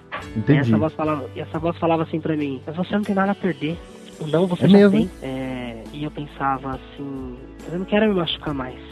E, e essa voz falava assim pra mim, é, você pode até desistir de tudo e viver o que você acha que tem que viver. Mas se você não tentar Jesus, você sempre vai ter essa dúvida na sua mente. E se eu tivesse tentado Jesus Cristo, como seria a minha vida? Aham. Essa voz é firme, E né? aí, e aí nisso eu já, eu já comecei a, a, a oscilar. Falei, é verdade. Como que eu vou viver com essa dúvida pro resto da minha vida? E aí outra coisa que a voz me falou que me convenceu de vez foi o seguinte. Falar assim, você sempre tentou de tudo na sua vida. Você buscou todas as possibilidades que você tinha na sua mão. Mas você nunca deu oportunidade para mim fazer alguma coisa na sua vida. Você nunca deu oportunidade para Deus fazer alguma coisa na sua vida. Deixa eu fazer alguma coisa para você. Deixa eu mostrar que eu posso. E deixa eu cuidar de você. Deixa eu mostrar que, que, que isso tem solução. E aí eu bambiei assim, peguei e falei assim, tá bom, é, eu aceito, eu vou, eu vou tentar mais uma vez. Vou tentar mais uma vez e ver o que acontece. Né? E aí eu perguntava, mas o que, que eu tenho que fazer? Aí a voz falava assim, é, procura a igreja adventista do sétimo dia do Capão Redondo. Tinha uma igreja específica para ir. Aham. E eu falava, tá bom, eu vou pra lá então. E aí eu me programei, liguei pra minha mãe assim, falei, mãe, é. Que horas que é o culto de quarta-feira na igreja adventista do sétimo dia? E ela ficou toda espantada, assim, né? Toda desnorteada. Eu tava perguntando que horas que era o culto na igreja. Uhum. E ela ficou, mas o que tá acontecendo? Eu falei, não, mãe, só quero saber que horas que é o culto na igreja adventista de quarta-feira. Ela disse 8 horas. Eu falei, tá bom, peguei e desliguei o telefone. E me programei pra ir. Tentei ir umas três quarta-feiras. E todas essas três vezes dava errado. Eu não conseguia ir. Sempre dava algum problema. Até que. É sempre assim, você tenta sair do mundo, as correntes aparecem, né? Exatamente. É difícil. E, e sempre tem alguma coisa pra impedir a gente, né? De, de buscar a Deus. Não é tão simples assim. Por mais que Deus esteja ansioso, nos esperando de braços abertos. Tem sempre um inimigo que não tá disposto a perder nenhum, nenhum dos seus. né? Ele não para de lutar. É E- como se a gente passasse a vida se algemando e de repente aparecesse Jesus na nossa frente, a gente quer abraçar ele, mas aí que percebe, olha, me prendi esse tempo todo nesses, nessas coisas. E você tem que quebrar algumas barreiras, né? É. O inimigo ele vai colocar obstáculos e é a sua sede, a sua vontade que vai fazer com que esses obstáculos sejam todos derrubados. E aí eu, só que essa, todas as vezes que dava certo, na minha mente vinha alguma coisa tem. Alguma coisa tá me esperando ali. É, alguma coisa muito boa tá me, me aguardando, porque não tá dando certo. Eu comecei a Uhum. entender que eu tava no caminho certo. Por as coisas não Entendi. estarem dando certo. Falou. E aí chegou depois de umas três quarta-feiras, mais ou menos, eu consegui chegar até a igreja adventista do sétimo dia, lá do Capão Redondo. Entrei ali, usava brinco na época, tal, todo um estilo diferente, né? Sentei ali no banco. Sua aparência era masculina. Só pra. masculina, Aham. totalmente masculina, porque assim, é uma coisa, eu sempre gostei de ser homem, Uhum. nunca tive vontade de ser mulher na minha vida, né? De colocar a, a coisas de mulher, Sei. mas gostava de, era, eu, é o que eu falava assim, eu sou um homem que gosta de um outro homem. Aham. E aí sentei ali naquele banco e disse, tô aqui, cheguei, e agora? E ali, naquela primeira vez que eu fui, Deus, eu sentia Deus me pegando no colo ali. A presença de Deus era tão grande, assim, no meu coração. E o culto inteiro falava comigo, assim, sabe? Como se tudo que fosse pronunciado através de músicas, através de pregação, era conversa, era uma conversa que eu estava tendo com Deus. Eu não entendia Uhum. nada daquilo, porque eram pessoas falando e parecia que elas sabiam tudo da minha vida. E o que mais me marcou ali é, foi uma, uma música que tocou um hino que, que dizia que o Espírito de Deus estava naquele lugar. Sei. Dizia que ele estava ali para me consolar, para me libertar. O Espírito de Deus está neste lugar. O Espírito de Deus se move neste lugar. Está aqui para consolar. Está aqui para Está libertar, aqui para libertar. está aqui para guiar. Está aqui para guiar. O Espírito de Deus está aqui. Então, assim, é, quando eu cheguei naquele lugar e ouvi essa música, Deus me confirmando, falou assim: o meu espírito está aqui, ele está se movendo nesse lugar. Eu estou aqui para te consolar, para te libertar e para te guiar. Assim, era, era tudo que eu mais queria ouvir na, na- naquele dia. Porque, assim, é, o que eu mais precisava naquele momento era de alguém que me consolasse do meu desespero, do meu desânimo. Era alguém que me libertasse daquela prisão que eu me sentia e alguém que me guiasse por algum caminho que eu não sabia mais qual caminho tomar. E a música se seguia e o refrão dizia assim: "A- Habita em mim, habita em mim, Deus Espírito, habita em mim. Toque minha mente em meu coração, enche minha vida do teu amor. Habita em mim, Deus Espírito, habita em mim. E aí eu lembro que nessa parte eu fechava o olho assim, eu chorava muito, eu dizia, é, eu lembrava de todas as coisas ruins que eu fazia e clamava para Deus, eu falava, Deus habita em mim, habita em mim, habita em mim. Na mesma hora eu falava assim, mas como que o Senhor vai habitar em mim se eu sou uma pessoa tão ruim, eu sou uma pessoa que faz tão, que não faço nada da sua vontade, faço tudo que o Senhor não gosta, mas de alguma forma habita em mim, porque eu, eu, eu preciso do Senhor. E ali assim foi um- uma parte assim uma intimidade que eu tive com Deus muito grande. Eu tive a sair dali tendo a certeza de que Deus, ele realmente estava naquele lugar, de que Deus realmente queria cuidar de mim. Aí eu comecei a frequentar a igreja adventista do sétimo dia, do Capão Redondo, às quartas-feiras. Aham. Só que até aí eu não contei, eu não contava nada, eu não contei pra ninguém, né? Eu não contei nem pra minha mãe. Que tava indo na igreja. eu Exatamente, minha mãe desconfiou que eu tivesse indo porque eu perguntei. Aham. Falar, por quê? É, porque assim, eu, eu, tava, eu tava indo, eu tava buscando, mas eu, mesmo assim eu não tinha certeza ainda. Sabe quando você sabe que pô, uma, uma, uma nova luz se, reacendeu no meu coração, mas por eu já ter me machucado tanto, por eu já ter me ferido tanto e me frustrado tanto, eu não conseguia depositar 100% ali ainda. E eu não queria criar expectativa na minha mãe, na minha família. De tipo Entendi. assim, é, ah, ele começou a ir pra igreja e tal, aí desanimou de novo. Aí vira pra, Aham. pra mim e fala assim, Entendi, ah, É, esse moleque não dá certo mesmo, nem Deus é certo deles. Eu não queria ouvir essas coisas. Eu não queria também ninguém do meu lado dentro da igreja falando assim, olha, tá vendo? Ó, pra você, ó, ó, Deus tá falando com você, tá vendo? Ó, Deus não gosta. Ó, Deus isso, eu não queria ninguém. Eu queria ter, ser eu e Deus ali, sentar naquele banco e ouvir Deus falando comigo e ir embora pra minha, sabe? Um relacionamento só nosso. Então, e pros amigos eu não contava menos ainda porque seria aquela tiração de sarro, né? É, tá indo pra igreja, aconteceu alguma coisa, aqueles que sabiam iam, né, é, iam zoar com a minha cara, ah, tá querendo é, deixar de ser gay, não sei o quê. Então, assim, eu sabia a polêmica que isso ia gerar, tudo que, que isso ia. As pessoas iam tentar me desanimar ao máximo. E eu tinha vergonha de falar também que eu ia ali na igreja buscar Deus e que eu tava tentando me livrar, é, é, me livrar do homossexualismo. Então eu fiquei bem quietinho na minha. Comecei a frequentar de quarta-feira. Uhum. E isso foi em março de 2007. Quando chegou é, em abril, teve a Semana do Calvário, né, uma semana de oração que a Igreja Adventista do Sétimo Dia faz é, todo, Durante a Semana Páscoa, Santa, Né? é. Semana Santa. Então é, é, essa Semana de Oração o que, que é? Ela é um, um culto, é, todo, todos os dias da Semana Santa tem um culto né, à noite. Uhum. E eu comecei a frequentar essa semana. Nisso, a minha mãe também foi junto. E eu comecei a frequentar e tinha um, um pregador muito inspirado lá. O nome dele é Fernando Lucas. E assim, é, ele tem uma experiência muito bacana com Deus também. E eu comecei é, a me prender ao que ele estava dizendo ali. E ali Deus falava comigo muito forte. Muito forte mesmo. Assim, eram, eram respostas que eu precisava de Deus e Deus me confirmava através daquelas pregações. E eram chamados que Deus fazia. Então assim, eu tive um, o meu relacionamento com Deus, ele, ele aumentou muito depois dessa semana a minha fé, a minha esperança de que aquilo podia se resolver aumentou muito, porque ali ele, ele citava muito aquele verso da Bíblia, um verso pequeno, mas que para mim era eu agarrei assim de uma tal maneira que eu não largava por nada e dizia tudo posso naquele que me fortalece Amém. né? E, e quando eu ouvi aquilo, eu falei assim, calma aí, na Bíblia está escrito que eu tudo posso em Deus, que é aquele que me fortalece. Então, se eu posso tudo, eu também posso me livrar disso, Aham. né? É, porque naquele verso ele não dizia que, ah, eu posso isso, mas não posso aquilo. Ah, eu posso até tal ponto, tá, tá, tá ali, ali eu já não posso. É tudo, né? Ele dizia que ele podia tudo, era tudo, tudo, tudo, tudo. E aquilo ali me encheu de uma tal maneira, eu falei, então, então ele também pode isso. E foi onde eu me agarrei nesse verso. O senhor pode, o senhor, eu quero que o senhor faça, então.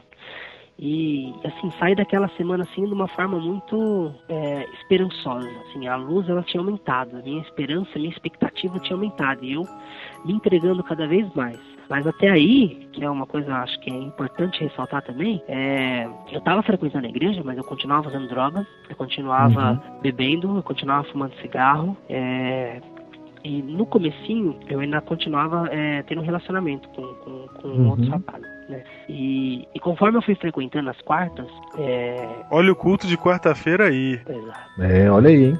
tudo começou na quarta-feira. E então assim o que aconteceu é, ao frequentar, eu percebia que quando eu saía da igreja e ia fazer as coisas que eu fazia, tudo aquilo que eu tinha ouvido parecia que era tudo retorcido. Parecia que aquilo que eu tava, tinha ouvido na igreja era uma, um conto de fadas, quando eu ia procurar essas outras coisas. E eu comecei a perceber de que o- os pensamentos, eles não se uniam. É, quando eu ia na igreja era uma coisa, quando eu ia para esses lugares, assim, eram coisas totalmente diferentes. Não tinha como unir os dois, juntar os dois.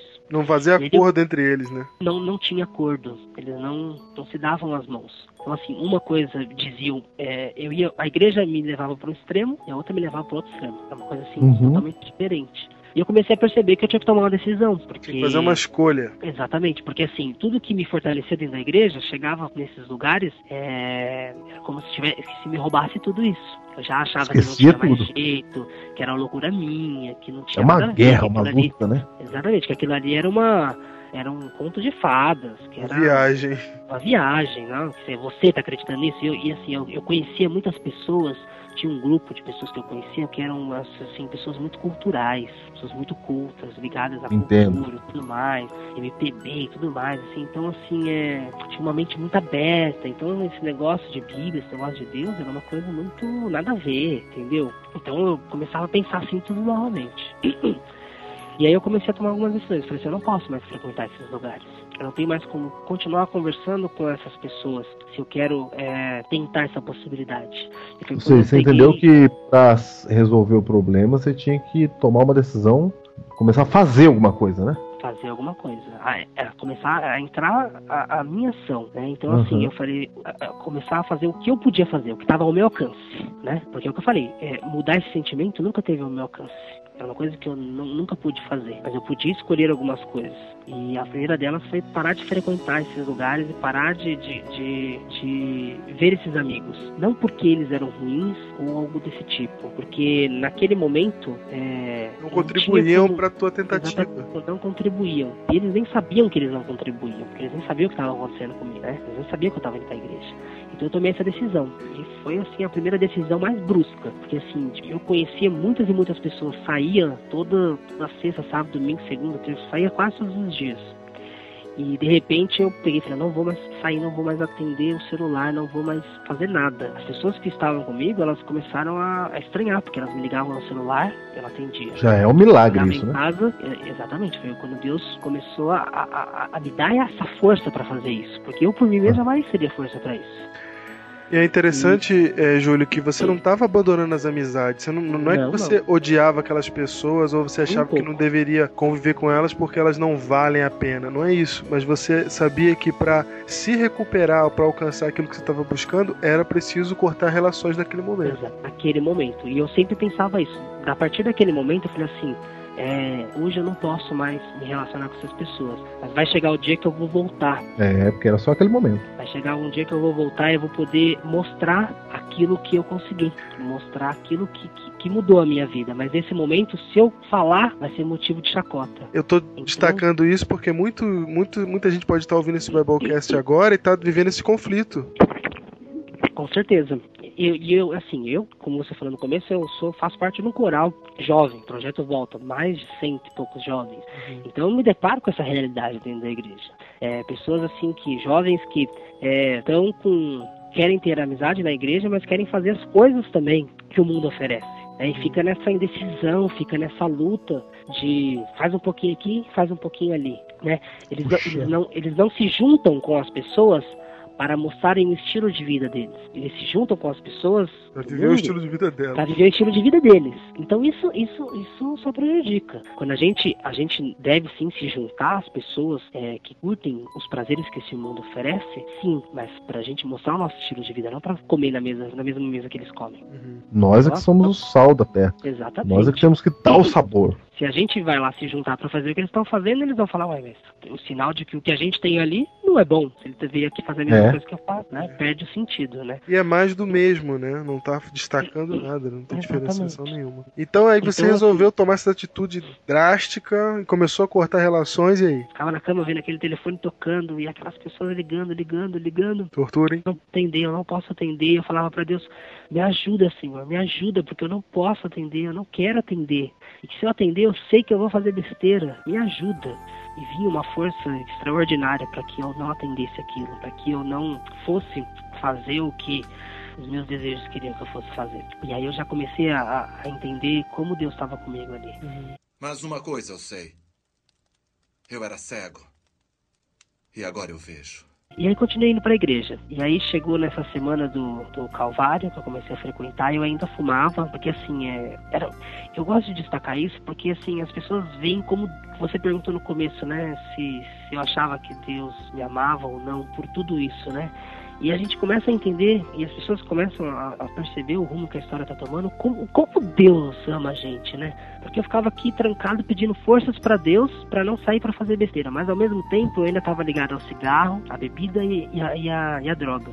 Então, ah, eu não saía, mas às vezes eu ia fumar uma maconha, às vezes eu ia beber, ficava fumando cigarro naquela ansiedade. Eu pedia para Deus e fumava cigarro, pedia para Deus e fumava cigarro, Uhum. né? Então é, às vezes pode parecer um contraste, falar assim, mas como que ele quer ajuda e tá fumando e tal? Mas pra uma pessoa que não conhece Deus direito, que não tá entendendo, Deus ele vai agindo por etapas.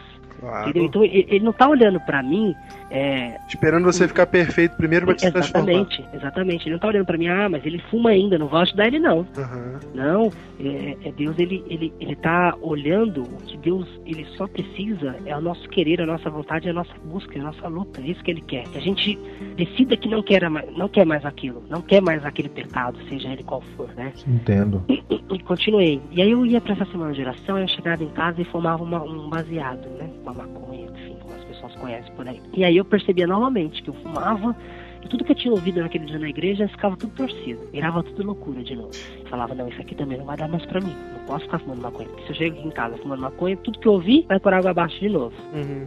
Aí decidi parar de fumar maconha, parar de usar cocaína e continuei só com. Parei de beber. Continuei só com um cigarro. Não, cigarro ainda vou continuar. Interessante que você consegue parar com a cocaína, mas não consegue parar com a nicotina, né? Exatamente. Isso é o que eu falo para muitas pessoas quando a gente conversa assim na rua, amigos, serviço, pessoas que, que eu conheço que fumam, que tem uma dificuldade enorme de, de, de parar de fumar.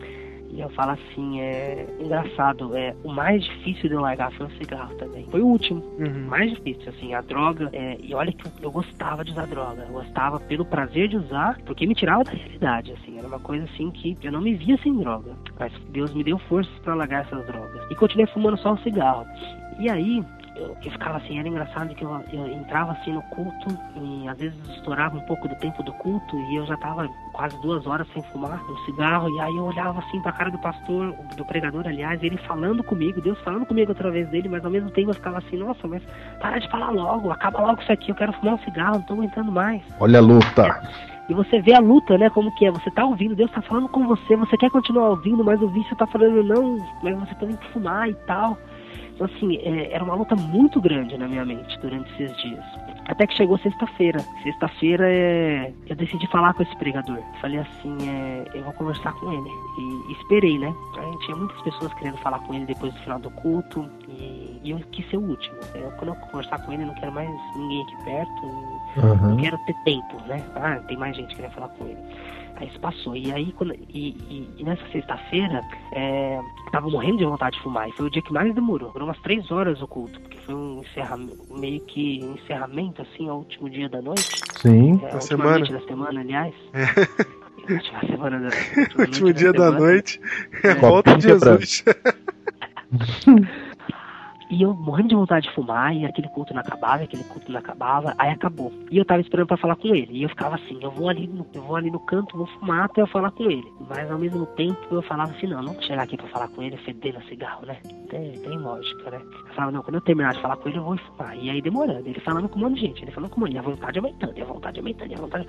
Isso já foi quase meia-noite já eu consegui falar com ele morrendo de vontade de fumar. E aí eu contei para ele, foi a primeira pessoa que eu contei que eu tava vivendo, qual era o meu drama e o que eu tava Uhum. buscando ali na igreja adventista. Contou. Né? Contei pra ele. E aí eu chorei e tudo mais. E aí ele foi lá, fez uma oração comigo e disse que queria tomar essa luta junto comigo, que ele ia começar a orar por mim e que, é, que ele ia me ajudar, né? Me dar os nortes.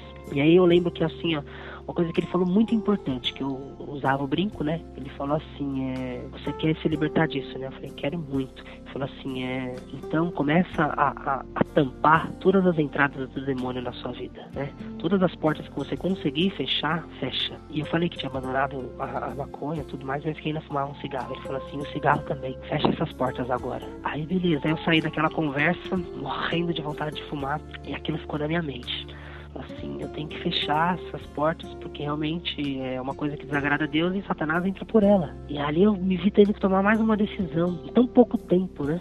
Mas eu falava assim, mas eu preciso agarrar essa oportunidade com todas as minhas forças e com toda a minha vontade. Eu não posso, é, se eu quero mesmo mudança, eu não posso é, relaxar ou fazer de qualquer jeito. E eu tomei a decisão. Eu tava com um maço cheio de cigarro, morrendo de vontade de fumar horas a horas. Eu falei assim, mas eu quero mudar a minha vida. Eu quero mudança, é isso que eu vim buscar. Então eu vou entregar isso aqui para Deus mais uma vez. E a partir daqui, na, naquele momento eu joguei meu maço de cigarro fora e falei, não vou mais fumar. E a partir dali eu nunca mais fumei. Amém. Amém. Pra, pra honra e glória de Deus, Deus me deu a força. Porque é o que eu falo, assim, é. As pessoas me perguntam, como você parou de usar droga? Como você parou? Eu falei assim, olha, eu só escolhi. Quem fez o resto foi Deus. Deus me deu a força que eu precisava. Porque eu sabia que ia ter dificuldade, eu sabia que, que as vontades, de repente, persistiriam em, em um determinado tempo.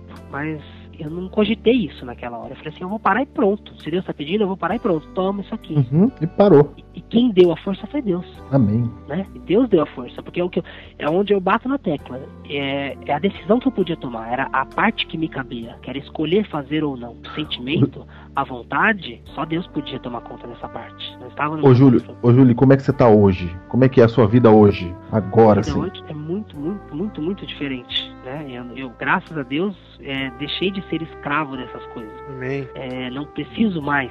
né, Você se dessas batizou, né? Faz três anos e meio, isso? Três anos e meio. E aí? Como é que tá hoje? Você tá solteiro? Como é que é hoje? Então, hoje, é, graças a Deus, assim, logo que, que, eu, que acabou essa semana, passou um, um- uma semana, é, um mês e meio que eu tava indo pra igreja, o pastor da igreja me pediu pra eu batizar. Uhum.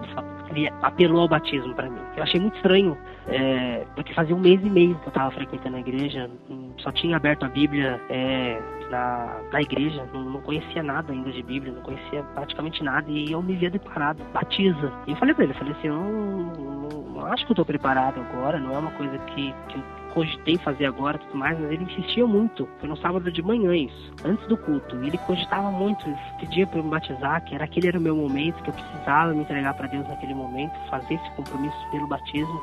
E dizia que não, não, não, não. E até o momento que ele não, não conseguiu mais nenhum argumento, ele começou a chorar na minha frente. Começou a chorar, chorar, chorar, chorar. E eu dentro de uma sala pastoral, não entendendo nada, olhando um pastor chorando para que eu me, me batizasse, não estava entendendo, não sabia como agir, não sabia o que fazer. E ele ficou uns cinco minutos chorando. E eu perguntava para Deus o que estava acontecendo ali. E aí ele passou esses cinco minutos, ele levantou o rosto, assim, limpou as lágrimas e pediu mais uma vez. Pediu mais uma vez para que eu batizasse. E aí eu disse que ia pensar.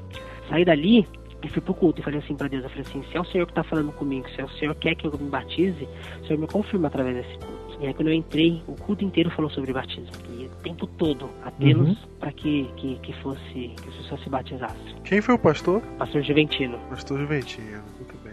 E aí, quando eu saí daquele culto assim, eu chorava o culto todo. Chorava, porque eu percebia que era Deus que estava pedindo para que eu me entregasse naquele momento. E eu saí daquele culto, fui para aquela sala e falei pro pastor, pastor, eu vou me batizar. E, e aí eu entendi que eu, que eu achava muito estranho ele chorando, né? Eu até pensei assim, né? Será que os pastores na igreja adventista choram para as pessoas batizarem?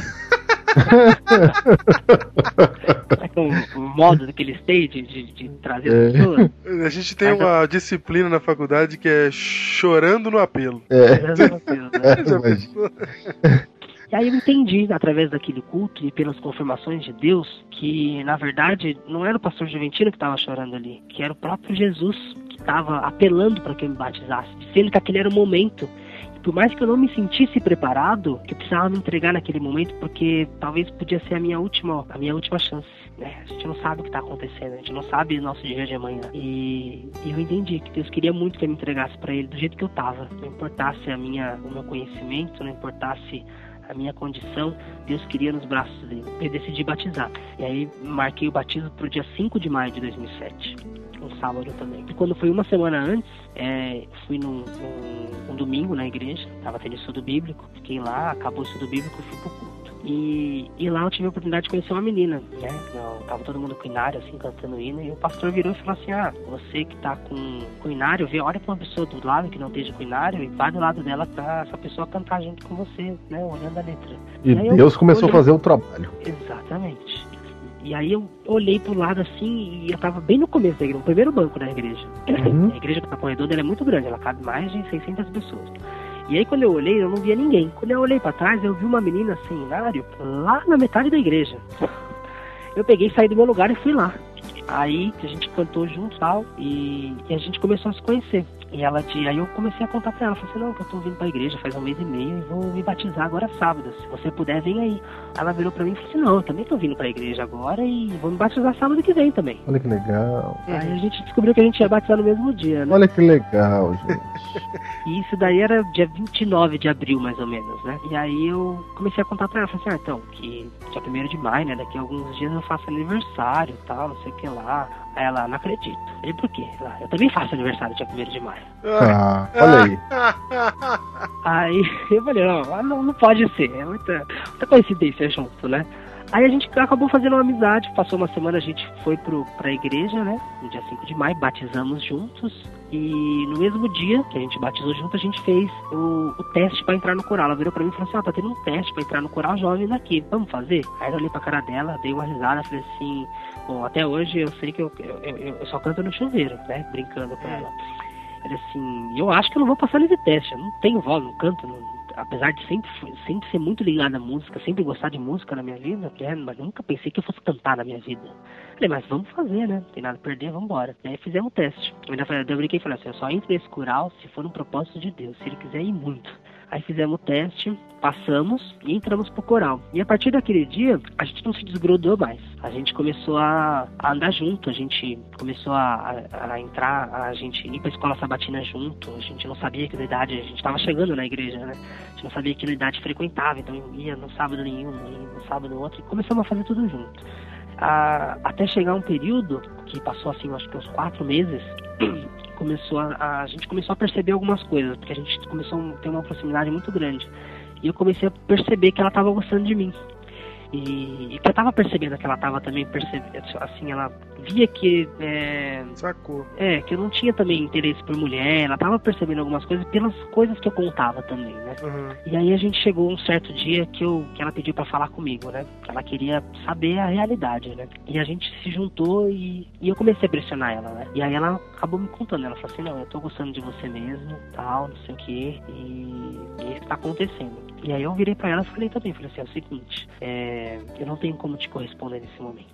Falei pra ela, falei assim, é, eu não tenho como corresponder nem você, nem uma outra, nem, nem qualquer outra mulher. Que eu, eu contei, falei, tô vindo pra igreja de Adventista, sétimo dia, vim pra cá, porque eu tô nessa luta, eu tô nessa busca e vim aqui para que Deus me liberte de tudo isso. Mas eu tô no processo de luta. Assim, eu não quero ter nada com você para te, te enganar, para me enganar, para me machucar, para te machucar, né? Ou, ou, qualquer coisa desse tipo, né? Estou no processo da minha luta. E ela entendeu. E eu falei para ela, falei assim, é o seguinte, é você sabendo de toda a realidade, agora que a gente sabe de toda a realidade, se você quiser se afastar, se você quiser procurar é, novas amizades, se você quiser buscar a sua vida, fica à vontade, eu não vou ficar chateado eu vou te entender, porque é, não posso fazer nada por você nesse momento. Mas se você acha que, que você consegue estar do meu lado, é, tudo bem, também não vou dizer para você se afastar de mim. Certo. E nessa hora, nessa hora ela pegou e falou assim, não, eu não, não quero me afastar de você, Pelo contrário, eu quero é, tomar essa luta e lutar junto com você. Né? Então, assim, é uma coisa que, que eu falo muito. Eu falo assim, é, Deus, ele, ele quer muito ajudar a gente. Ele, ele, ele é o único que pode ajudar a gente. Mas ele entende muito o nosso lado humano. E ele sabe que muitas vezes a gente pessoas, precisa de pessoas ao nosso lado que nos ajudem também. Nos apoiem, que nos dê força, né? E, e como, ele, e como que um, um, adventista, então, deveria se comportar, deve é, tratar, assim, para ajudar e não atrapalhar? Como que a igreja deve reagir, né? Isso, é. Tratando essa pessoa como uma pessoa comum. É, que, que eu ia falar era o seguinte: antes de, de conhecer a Deus, antes de ir para a igreja no sétimo dia, apesar de ter muitas pessoas que, aliás, algumas pessoas que sabiam que eu tinha um estilo de vida homossexual, eu nunca pude conversar com ninguém sobre as dores que isso me causava, é, sobre toda essa luta que eu vivia. Se abrir, assim, de coração. Exatamente. Tudo que eu vivi, tudo que eu contei no começo, essas lutas que eu vivia, ninguém sabia. Era só eu. Era eu, na minha mente, que vivia tudo isso. Então, assim, era uma coisa que, que me sufocava muito, por quê? Porque eu não podia compartilhar com ninguém, eu não tinha como dividir isso com ninguém, eu tinha que engolir tudo isso. E quando Deus colocou essa menina na minha vida, foi onde, sabe, foi um alívio, porque eu podia, como a gente teve esse, esse grau de sinceridade e ela tomou essa luta junto comigo, eu podia me abrir com ela, eu podia dizer o que me doía, o que não me doía, a hora que eu tava, é, a hora que as vontades estavam um bico e eu tava doido para abandonar e sair correndo fazer o que tava com vontade. Uhum. E eu uhum. comecei a ter alguém para dividir tudo isso, né? Que era tudo que eu mais queria. Ter alguém para poder falar, não, não precisar guardar tudo aquilo para mim. E eu já, já tinha encontrado Deus que eu, eu podia contar todas essas coisas, mas a gente precisa de, do, do ser humano também, né? Uhum. Jesus, ele, quando ele se viu é, entristecido no Getsemane, ele também quis a companhia dos seus discípulos para orarem junto com ele, para dividirem aquele momento que ele estava numa angústia muito forte. Verdade. Né? Sabe que a Bíblia diz que aquele que confessa alcançará misericórdia. Deus sabe que a gente precisa contar para alguém as nossas coisas. Exatamente. E Deus fala, né? Não é bom que o homem esteja só, não é, é um, dois é melhor do que um, porque quando um caiu, o outro ajuda a levantar, quando um tiver frio, os dois se tentam, né? E, então, o que eu digo para as pessoas que estão ouvindo da nossa igreja, que conhecem pessoas que, que têm essa tendência, pessoas que, que dão essa, essa, têm essa, esse tipo de dificuldade, é de que o que a gente, o que essas pessoas mais precisam, pessoas que têm é, vivem o homossexualismo e querem mudar isso, é de pessoas que vejam essas pessoas como comum pessoas que estão na, na, na, na igreja, como nós comentamos no, no, começo, lutando contra um pecado. Assim como. Que todo mundo luta, é, né? Exatamente. Uma luta como, de todo mundo, é. Como eu tenho, como você tem, como um heterossexual tem, né? E eu acho interessante você que... falar que tem que tratar a pessoa comum, né? Porque normalmente a gente trata ou como um ET ou como Exato. um coitado ou como coitado, ou como o pecador. Exatamente. Né? E, e, em todas essas formas a gente apresenta um ar de superioridade, né? Exatamente, tipo, né? É, ele tá no nível abaixo que o meu, coitadinho, ajudei. É. A pessoa sente isso, né? Ninguém quer ser tratado como coitado, né? Como, como um, um, o diferente né? Como a gente comentou lá no começo, né? Quando eu cheguei no, no mundo LS, pô, um mundo acolhedor, onde as pessoas é, te colocam para cima, é, te olham, né, de forma comum e para quem vive numa, é, num, estilo de vida que a sociedade condena, uma parte da sociedade condena, é, quando ela acha um, uma turma, um lugar onde acolhe aquela uhum. pessoa do jeito que ela é, sem sem preocupação em condená-la, é ali que ela se sente à vontade, é ali que ela tem vontade de ir, né? E o que a nossa igreja é, pode fazer é justamente isso, acolher não só homossexual, mas como todas né, as pessoas, sem olhar para o pecado. Entendi. Sabe? Sem olhar para o que aquela pessoa está fazendo, mas é, como Jesus olha, né? O que aquela pessoa pode ser, né? Tentar ajudar aquelas pessoas como mais uma pessoa que está lutando como eu estou lutando. Olha aí, por coisas diferentes, mas da mesma maneira que eu estou lutando. Né? Dar essa força, essa amizade, esse companheirismo, saber de que é, o homossexual não é um cara que, que vai, não é um estuprador, né? Porque tem, tem, tem, principalmente entre os rapazes, né? Nossa, nem chega perto daquele cara, ele é gay, não, ele vai me agarrar. vai, é verdade, não, ele, é verdade. Ele vai, ele vai me beijar à força, uhum. ele vai ficar olhando, ele vai ficar olhando pra, pro meu corpo, ele vai me desejar, né? né? Vai me desejar e não sei o quê. E é o que eu falo, é, ele não é estuprador, né? é, pra, pra um, um, relacionamento acontecer, as duas partes têm que querer, né? Claro. Então a pessoa precisa se preocupar com isso. E o, é, é, eu queria perguntar para você, então, o que, que a igreja, a igreja em si, não estou falando apenas do ponto de vista de pessoas, mas do ponto de vista de administração e liderança, pode fazer para contribuir e não atrapalhar no, na restauração de alguém que deseje ser restaurado? Eu gostei muito da primeira vez que a gente conversou, que você disse uma frase interessante. É, eu estava questionando, a gente não pode chegar e subir no púlpito e começar a condenar, porque o homossexual vai pro inferno, porque eles são condenados ao, à perdição eterna. Porque isso vocês já estão sentindo na vida moral de vocês. Exatamente. Isso aí não a precisa de ninguém. precisa. A- Acho que ficou evidente hoje na nossa conversa que não precisa ninguém avisar pra vocês que vocês estão errados, né, numa, vivendo numa situação dessa, porque nessa situação, quem está nessa situação sente isso. Exato. Não é? Não precisa ninguém apontar, ele já tá sentindo que tem alguma coisa errada e ele quer corrigir, a realidade tá oprimindo ele, etc e tal.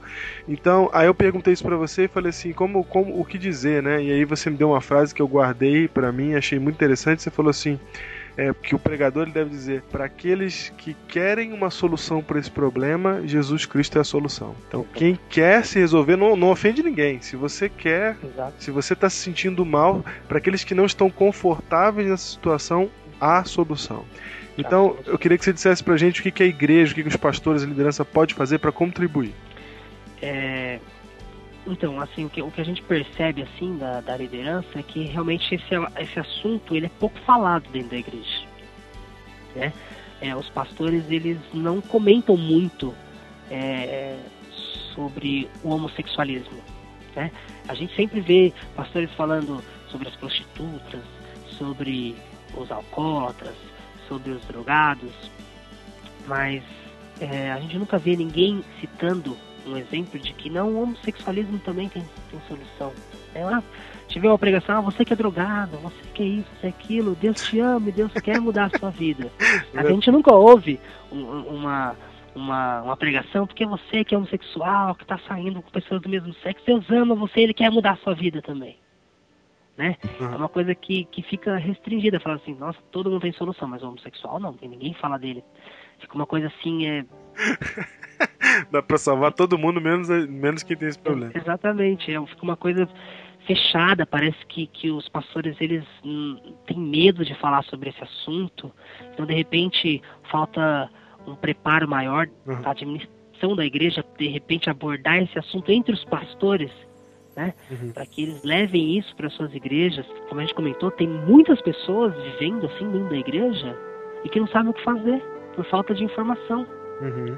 É, mu- é- é o que, é o que muitas pessoas às vezes também falam, outro, outra coisa que a gente ouve muito falar na nossa igreja, é que a igreja também não fala muito sobre sexo, da forma saudável e, e que tem que ser feita.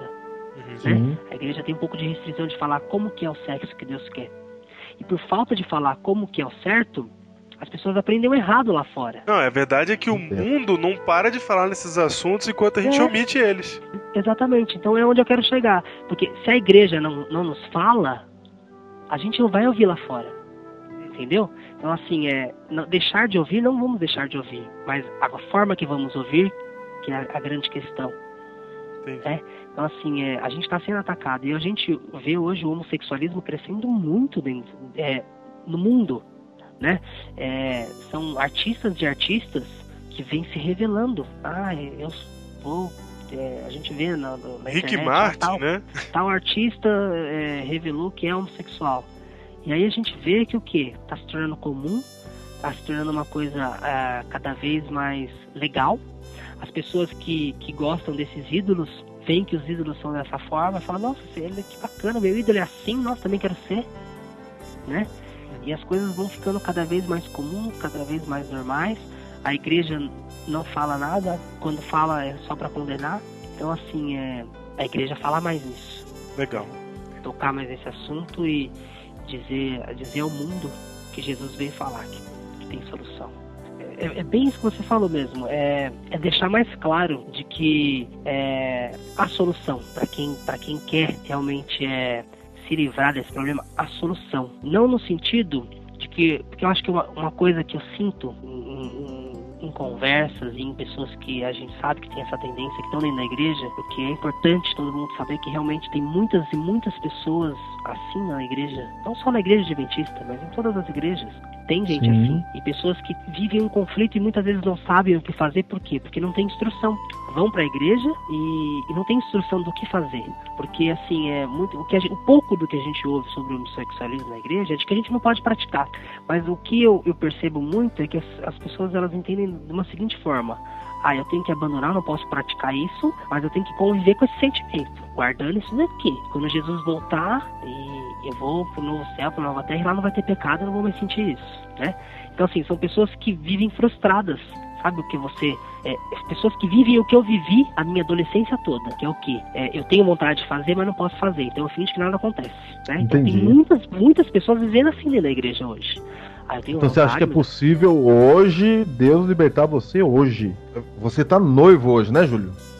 Exatamente. Olha aí, ó. Que Então, maravilha. o que, o, que, eu- que eu acho importante é a parte da liderança da igreja, né, do pastorado, da administração da igreja, é tornar isso mais claro, dizer de que é, a pessoa não precisa viver uma vida frustrada, de que assim, é, de que a solução, de que Deus pode mudar esse sentimento, que é o que eu falei é, desde o começo. É, Jesus ele faz o que é impossível para o ser humano fazer.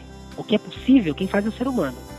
É, essa é a junção do que do- da solução de todos os problemas. É o poder divino com o esforço humano certo? Então qual é a minha parte? Entrar com o meu possível. Qual que é o meu possível? Não praticar. Aham. Deus entra com a parte dele que é o impossível. Qual que é o impossível que eu não posso fazer? Que é mudar esse sentimento tirar esses desejos dessas vontades. Porque uma coisa que eu, que eu falei para Deus no começo eu falava assim Deus é, eu vou para a igreja mas eu não aceito chegar lá e viver uma vida escondida novamente. Ter todas essas vontades e apenas não praticar. Porque isso eu posso fazer sem estar na igreja. Verdade. Entendeu? Eu Entendi. posso escolher não praticar o homossexualismo sem ir na igreja. Você Ficar pediu esse Deus a transformação mesmo. Exatamente. Então, assim, é, o meu possível Deus não vai fazer. Deus não, Deus- Deus não vai chegar num homossexual, numa outra pessoa que está dentro de algum outro pecado e, e, e pegar essa pessoa e falar assim: você não vai mais fazer isso. Deus não faz essa parte. Isso Deus não pode fazer. Quem faz, quem, a única pessoa que pode fazer sou eu e você. Entendeu? Uhum. É o ser humano. Tomar a decisão de fazer ou não está dentro do meu livre-arbítrio. Isso é Perfeito. uma decisão que eu posso fazer. E Deus faz o que eu não posso fazer, que é mudar essa situação. Ou seja, o, Entendeu? o que eu tô entendendo, Júlio, o que você tá dizendo é que você acredita na transformação completa. Sem rodeios de Deus. Ô, Júlio, então é o seguinte: eu queria saber é, por que, que você resolveu contar? Você já contou, você não tá contando isso aqui a primeira vez e é por isso que a gente chamou você. Você já contou na igreja isso, não é? Vários lugares. Porque se você não tivesse contado, a gente também não ia pedir pra você falar aqui. A minha, a minha pergunta é por que, que você teve, assim, de onde veio essa ideia de contar, de falar eu sou assim, de. Entendeu? Porque, pelo que eu sei, um- um, isso é uma coisa que as pessoas não querem contar, não é? Exatamente, E por que, que você decidiu contar? Ó, é, tudo começou quando eu comecei a, a ir pra igreja, né? Que essa voz falava que, que, que ela ia resolver a minha vida. Que hoje eu sei que é o Espírito Santo, né? Sim.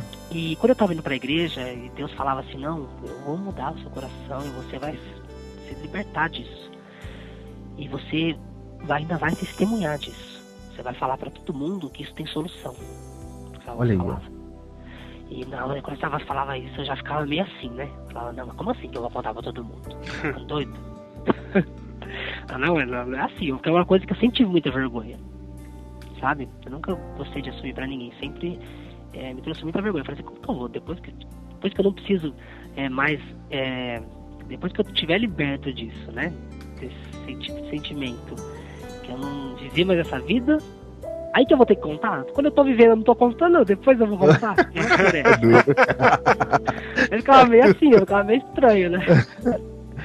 Mas tudo bem, eu falava, mas, mas, eu, mas no fundo eu falava assim, tá bom, eu vou contar, porque eu falava assim, é uma coisa muito impossível. E quando tudo começou a acontecer, quando veio a transformação, né? Quando Deus começou a, a movimentar meu coração e tirar tudo isso, Deus falava, agora tá chegando a hora de você contar para todo mundo. Só que por outro lado, quando isso tudo mudou, que eu percebi que, que aquele fardo, porque assim, sabe quando você anda com um fardo muito grande nas suas costas, que é um negócio que pesa, pesa, pesa, e vem alguém e tira tudo aquilo, você ergue o pescoço, Sim. assim, nossa, que alívio andar assim. Então, assim, por outro lado, eu também pensava da seguinte forma: é uma coisa que me fez sofrer tanto. É uma coisa que eu sei que tantas pessoas sofrem por causa disso, porque, como eu falei, eu conversava com muitas pessoas e sei que essas pessoas também sofriam. E é tão bom viver liberto disso. E é uma coisa que me trouxe tanta felicidade que, que, que na verdade, assim, é o que eu falo, é, é o que a Bíblia fala, é, é uma outra vida, é uma nova vida que eu tenho. Sabe, é, é, é o Júlio antes de Deus e o Júlio depois de Deus. Uma vida antes de Deus, uma vida depois de Deus.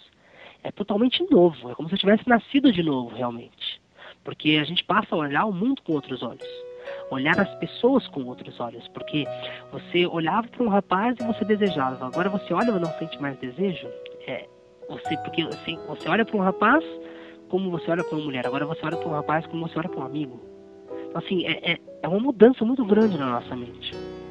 Então, ao mesmo tempo, falo assim, eu posso ter vergonha, mas além de, de, de, eu, de eu testemunhar porque Deus me pediu, eu vou testemunhar porque é injusto da minha parte é, não contar isso para as pessoas, deixar elas sofrendo onde elas estão. Você é o verdadeiro eu era cego e agora vejo, né? Agora vejo. Encontrei Exatamente. Jesus e antes eu vivia de um jeito e agora vivendo de outro. E contar isso, eu imagino que deve ser realmente. Ô, Júlio, eu quero dar os parabéns pra você, porque você realmente está testemunhando de Cristo. Amém. Você foi chamado por Deus para esse ministério, eu sinto isso. Uhum.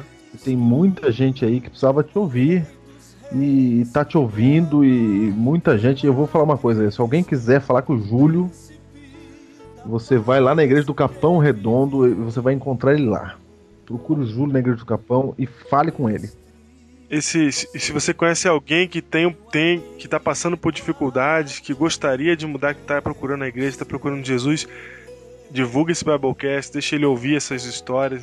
Se você conhece alguém que tem preconceito dentro da igreja, a razão desse Biblecast é essa: é ajudar quem precisa de ajuda, incluindo nós que estamos na igreja e que não temos tratado corretamente e agido como Cristo realmente agiria é, com pessoas que precisam de ajuda, como aqueles que estão vivendo no homossexualismo. Ô Júlio, para encerrar, que mensagem você deixa aí pro, pro povo que tá ouvindo, que conhece alguém, que tem um amigo, ou que tá vivendo esse sentimento também? Que mensagem você dá para eles? Para quem de repente está ouvindo, para quem conhece pessoas que de repente estão passando por esse problema, dizer que é, o mundo inteiro pode falar que, que de repente isso não tem jeito, que o homossexualismo não tem jeito. As pessoas podem rir, pessoas podem é, caçoar, mas Deus ele pode todas as coisas. Deus ele não tem preconceito. Deus ele nos ama demais, demais, demais, demais, demais. Ama cada um de nós. E o que ele mais quer é a nossa felicidade. E que basta a gente se entregar, dar uma chance, dar uma chance para Deus e, e ele vai mostrar que ele pode todas as coisas sim. De que esse Deus que a gente lê na Bíblia, ele é um Deus muito vivo, muito vivo mesmo. Ele atua da mesma forma hoje como ele atuou no passado. As, milhares de milagres, transformações que Deus fez, que a gente lê na Bíblia hoje, elas todas são possíveis no nosso tempo, para nossa vida. Deus ele pode sim todas as coisas. A gente só precisa experimentar. Quando a gente experimenta, Deus ele realiza aquilo que a gente não pode realizar. E então assim, Deus pode sim. Deus pode sim, a gente tem que se entregar e, e não só em relação ao homossexualismo, mas em todas as áreas da nossa vida. Se tem alguém que está nos ouvindo, que tem um caso que, que é impossível, que tem um pecado que está lutando, que Um outro vício. Sim, contra um vício ou contra alguma coisa, é, de repente está pensando em desistir de lutar como eu pensei, de repente está querendo entregar os pontos, que a Bíblia fala é o seguinte, tá lá em, em Tiago, eu vou até abrir aqui, ó, tá lá em Tiago 4, tá um momento, deixa eu ver se Tá lá em Tiago 4, é, 7, diz assim, portanto, obedeçam a Deus e enfrentem o diabo, que ele fugirá de vocês. Cheguem perto de Deus e ele chegará perto de vocês. Verso 10 diz assim: Humilhem-se diante do Senhor, e ele os colocará numa posição de honra. A Bíblia fala o seguinte: quem tem que fugir é o diabo, não nós. Amém. Olha Então, só, hein? não somos nós que temos que fugir dos problemas, nós temos que bater de frente com ele sim. A gente tem que bater de frente com o pecado, porque a, a nossa parte é abandonar. Mas Satanás ele faz questão de esfregar o nosso pecado na nossa cara onde a gente quer que a gente esteja. Então não tem como, a gente pode abandonar, mas não tem como fugir. E como não tem como fugir, a gente tem que enfrentar. E a Bíblia fala que se a gente enfrentar, quem vai fugir é ele. E quem vai receber a vitória somos nós. Então a vitória é nossa e a vitória está mais do que da garantida. Porque Jesus Cristo ele foi até a cruz do Calvário para poder é, nos dar essa vitória. Então quando Jesus morreu na cruz do Calvário e ressuscitou, Deus deu todo o poder para que nós pudéssemos vencer todos os pecados ainda nessa terra. Então a gente pode Amém. sim bater de frente com o pecado e vencer. A vitória é nossa porque Jesus já nos deu. Derrotado é aquele que tenta dizer que não tem solução para cada um de nós. Temos sim, porque Jesus ele pode todas as coisas. Amém. Só para complementar, para não ficar vago, essa menina que, que decidiu lutar junto comigo, a gente lutou junto, a gente cantava junto quando precisava, a gente chorava junto quando precisava. O Coral Projeto Volta foi assim importantíssimo na minha vida porque eu usava a música para acalmar a Deus, sabe? É, se de repente tem alguém que tá nos ouvindo que tá triste, tá numa luta, canta, canta, canta as músicas de Deus, sabe? Pega um hino, pega um, um CD e canta, porque isso ajuda, isso isso nos faz, nos traz paz quando a gente louva o nome de Deus. A toda aquela circunstância ela muda de uma tal maneira que parece que há cinco minutos atrás a gente nem estava naquele desespero todo. Quando o projeto volta, eu clamava, cantando junto. E Deus me libertou desse sentimento e Deus me mostrou que antes mesmo que eu pedisse, Ele já tinha me atendido. E antes que eu falasse que eu queria namorar, que eu precisava de uma mulher na minha vida, Deus já tinha me dado que era essa menina, né? Eu me apaixonei por ela, quando eu pude me apaixonar, me apaixonei por ela. Hoje é, a gente começou a namorar, a gente ficou noivo essa semana e a gente vai se casar em Olha novembro. É, olha aí. Vamos casar Em quando? Primeira mão, hein? Dia 14 de novembro de 2010. Olha aí, Você viu, Diego? parabéns. Maravilha. Então, assim, Deus ele é fantástico, porque antes de eu me preocupar com uma namorada, ele já tinha colocado ela na minha vida, e, e não só uma namorada, como uma, uma guerreira para lutar junto comigo. Né? Então, assim, Deus é maravilhoso, ele já tem um plano especial para a vida de cada um. É, se você está ouvindo e você não está satisfeito com a sua vida, não está satisfeito, de repente você tem problema com o sexualismo, não está satisfeito, conhece alguém que não está satisfeito com isso, Deus já tem um plano dessa pessoa. E a gente se entregando, Deus vai revelando, Deus vai mostrando e a gente tem muita coisa para viver. A gente tem muitas alegrias para viver ainda nesse mundo. Apesar de Satanás querer, né, a gente está no mundo de pecado, Satanás querer destruir a nossa vida, Deus ele tem muitas alegrias para nos dar ainda nessa vida. Pra gente poder é, continuar num relacionamento até o dia que ele vier nos buscar, nos levar para o céu, tirar desse mundo de pecado e a gente é, estarmos livres de toda essa circunstância, de toda essa, essa que é o pecado na nossa vida. Pra você que não se sente confortável nessa situação, pra você que deseja mudança, pra você que não tá aceitando a sua vida do jeito que ela está, que sente essa coisa dentro de você, que gostaria de se libertar, está aí o testemunho do Júlio, a solução em Cristo Jesus. Habita em mim, habita em mim. Toque minha mente e meu coração. Enche minha vida do teu amor. Habita em mim, Deus Espírito, habita em mim. Habita em mim, habita em mim. Toque minha mente e meu coração. Enche minha vida do teu amor. Habita em mim, Deus Espírito. Habita em mim.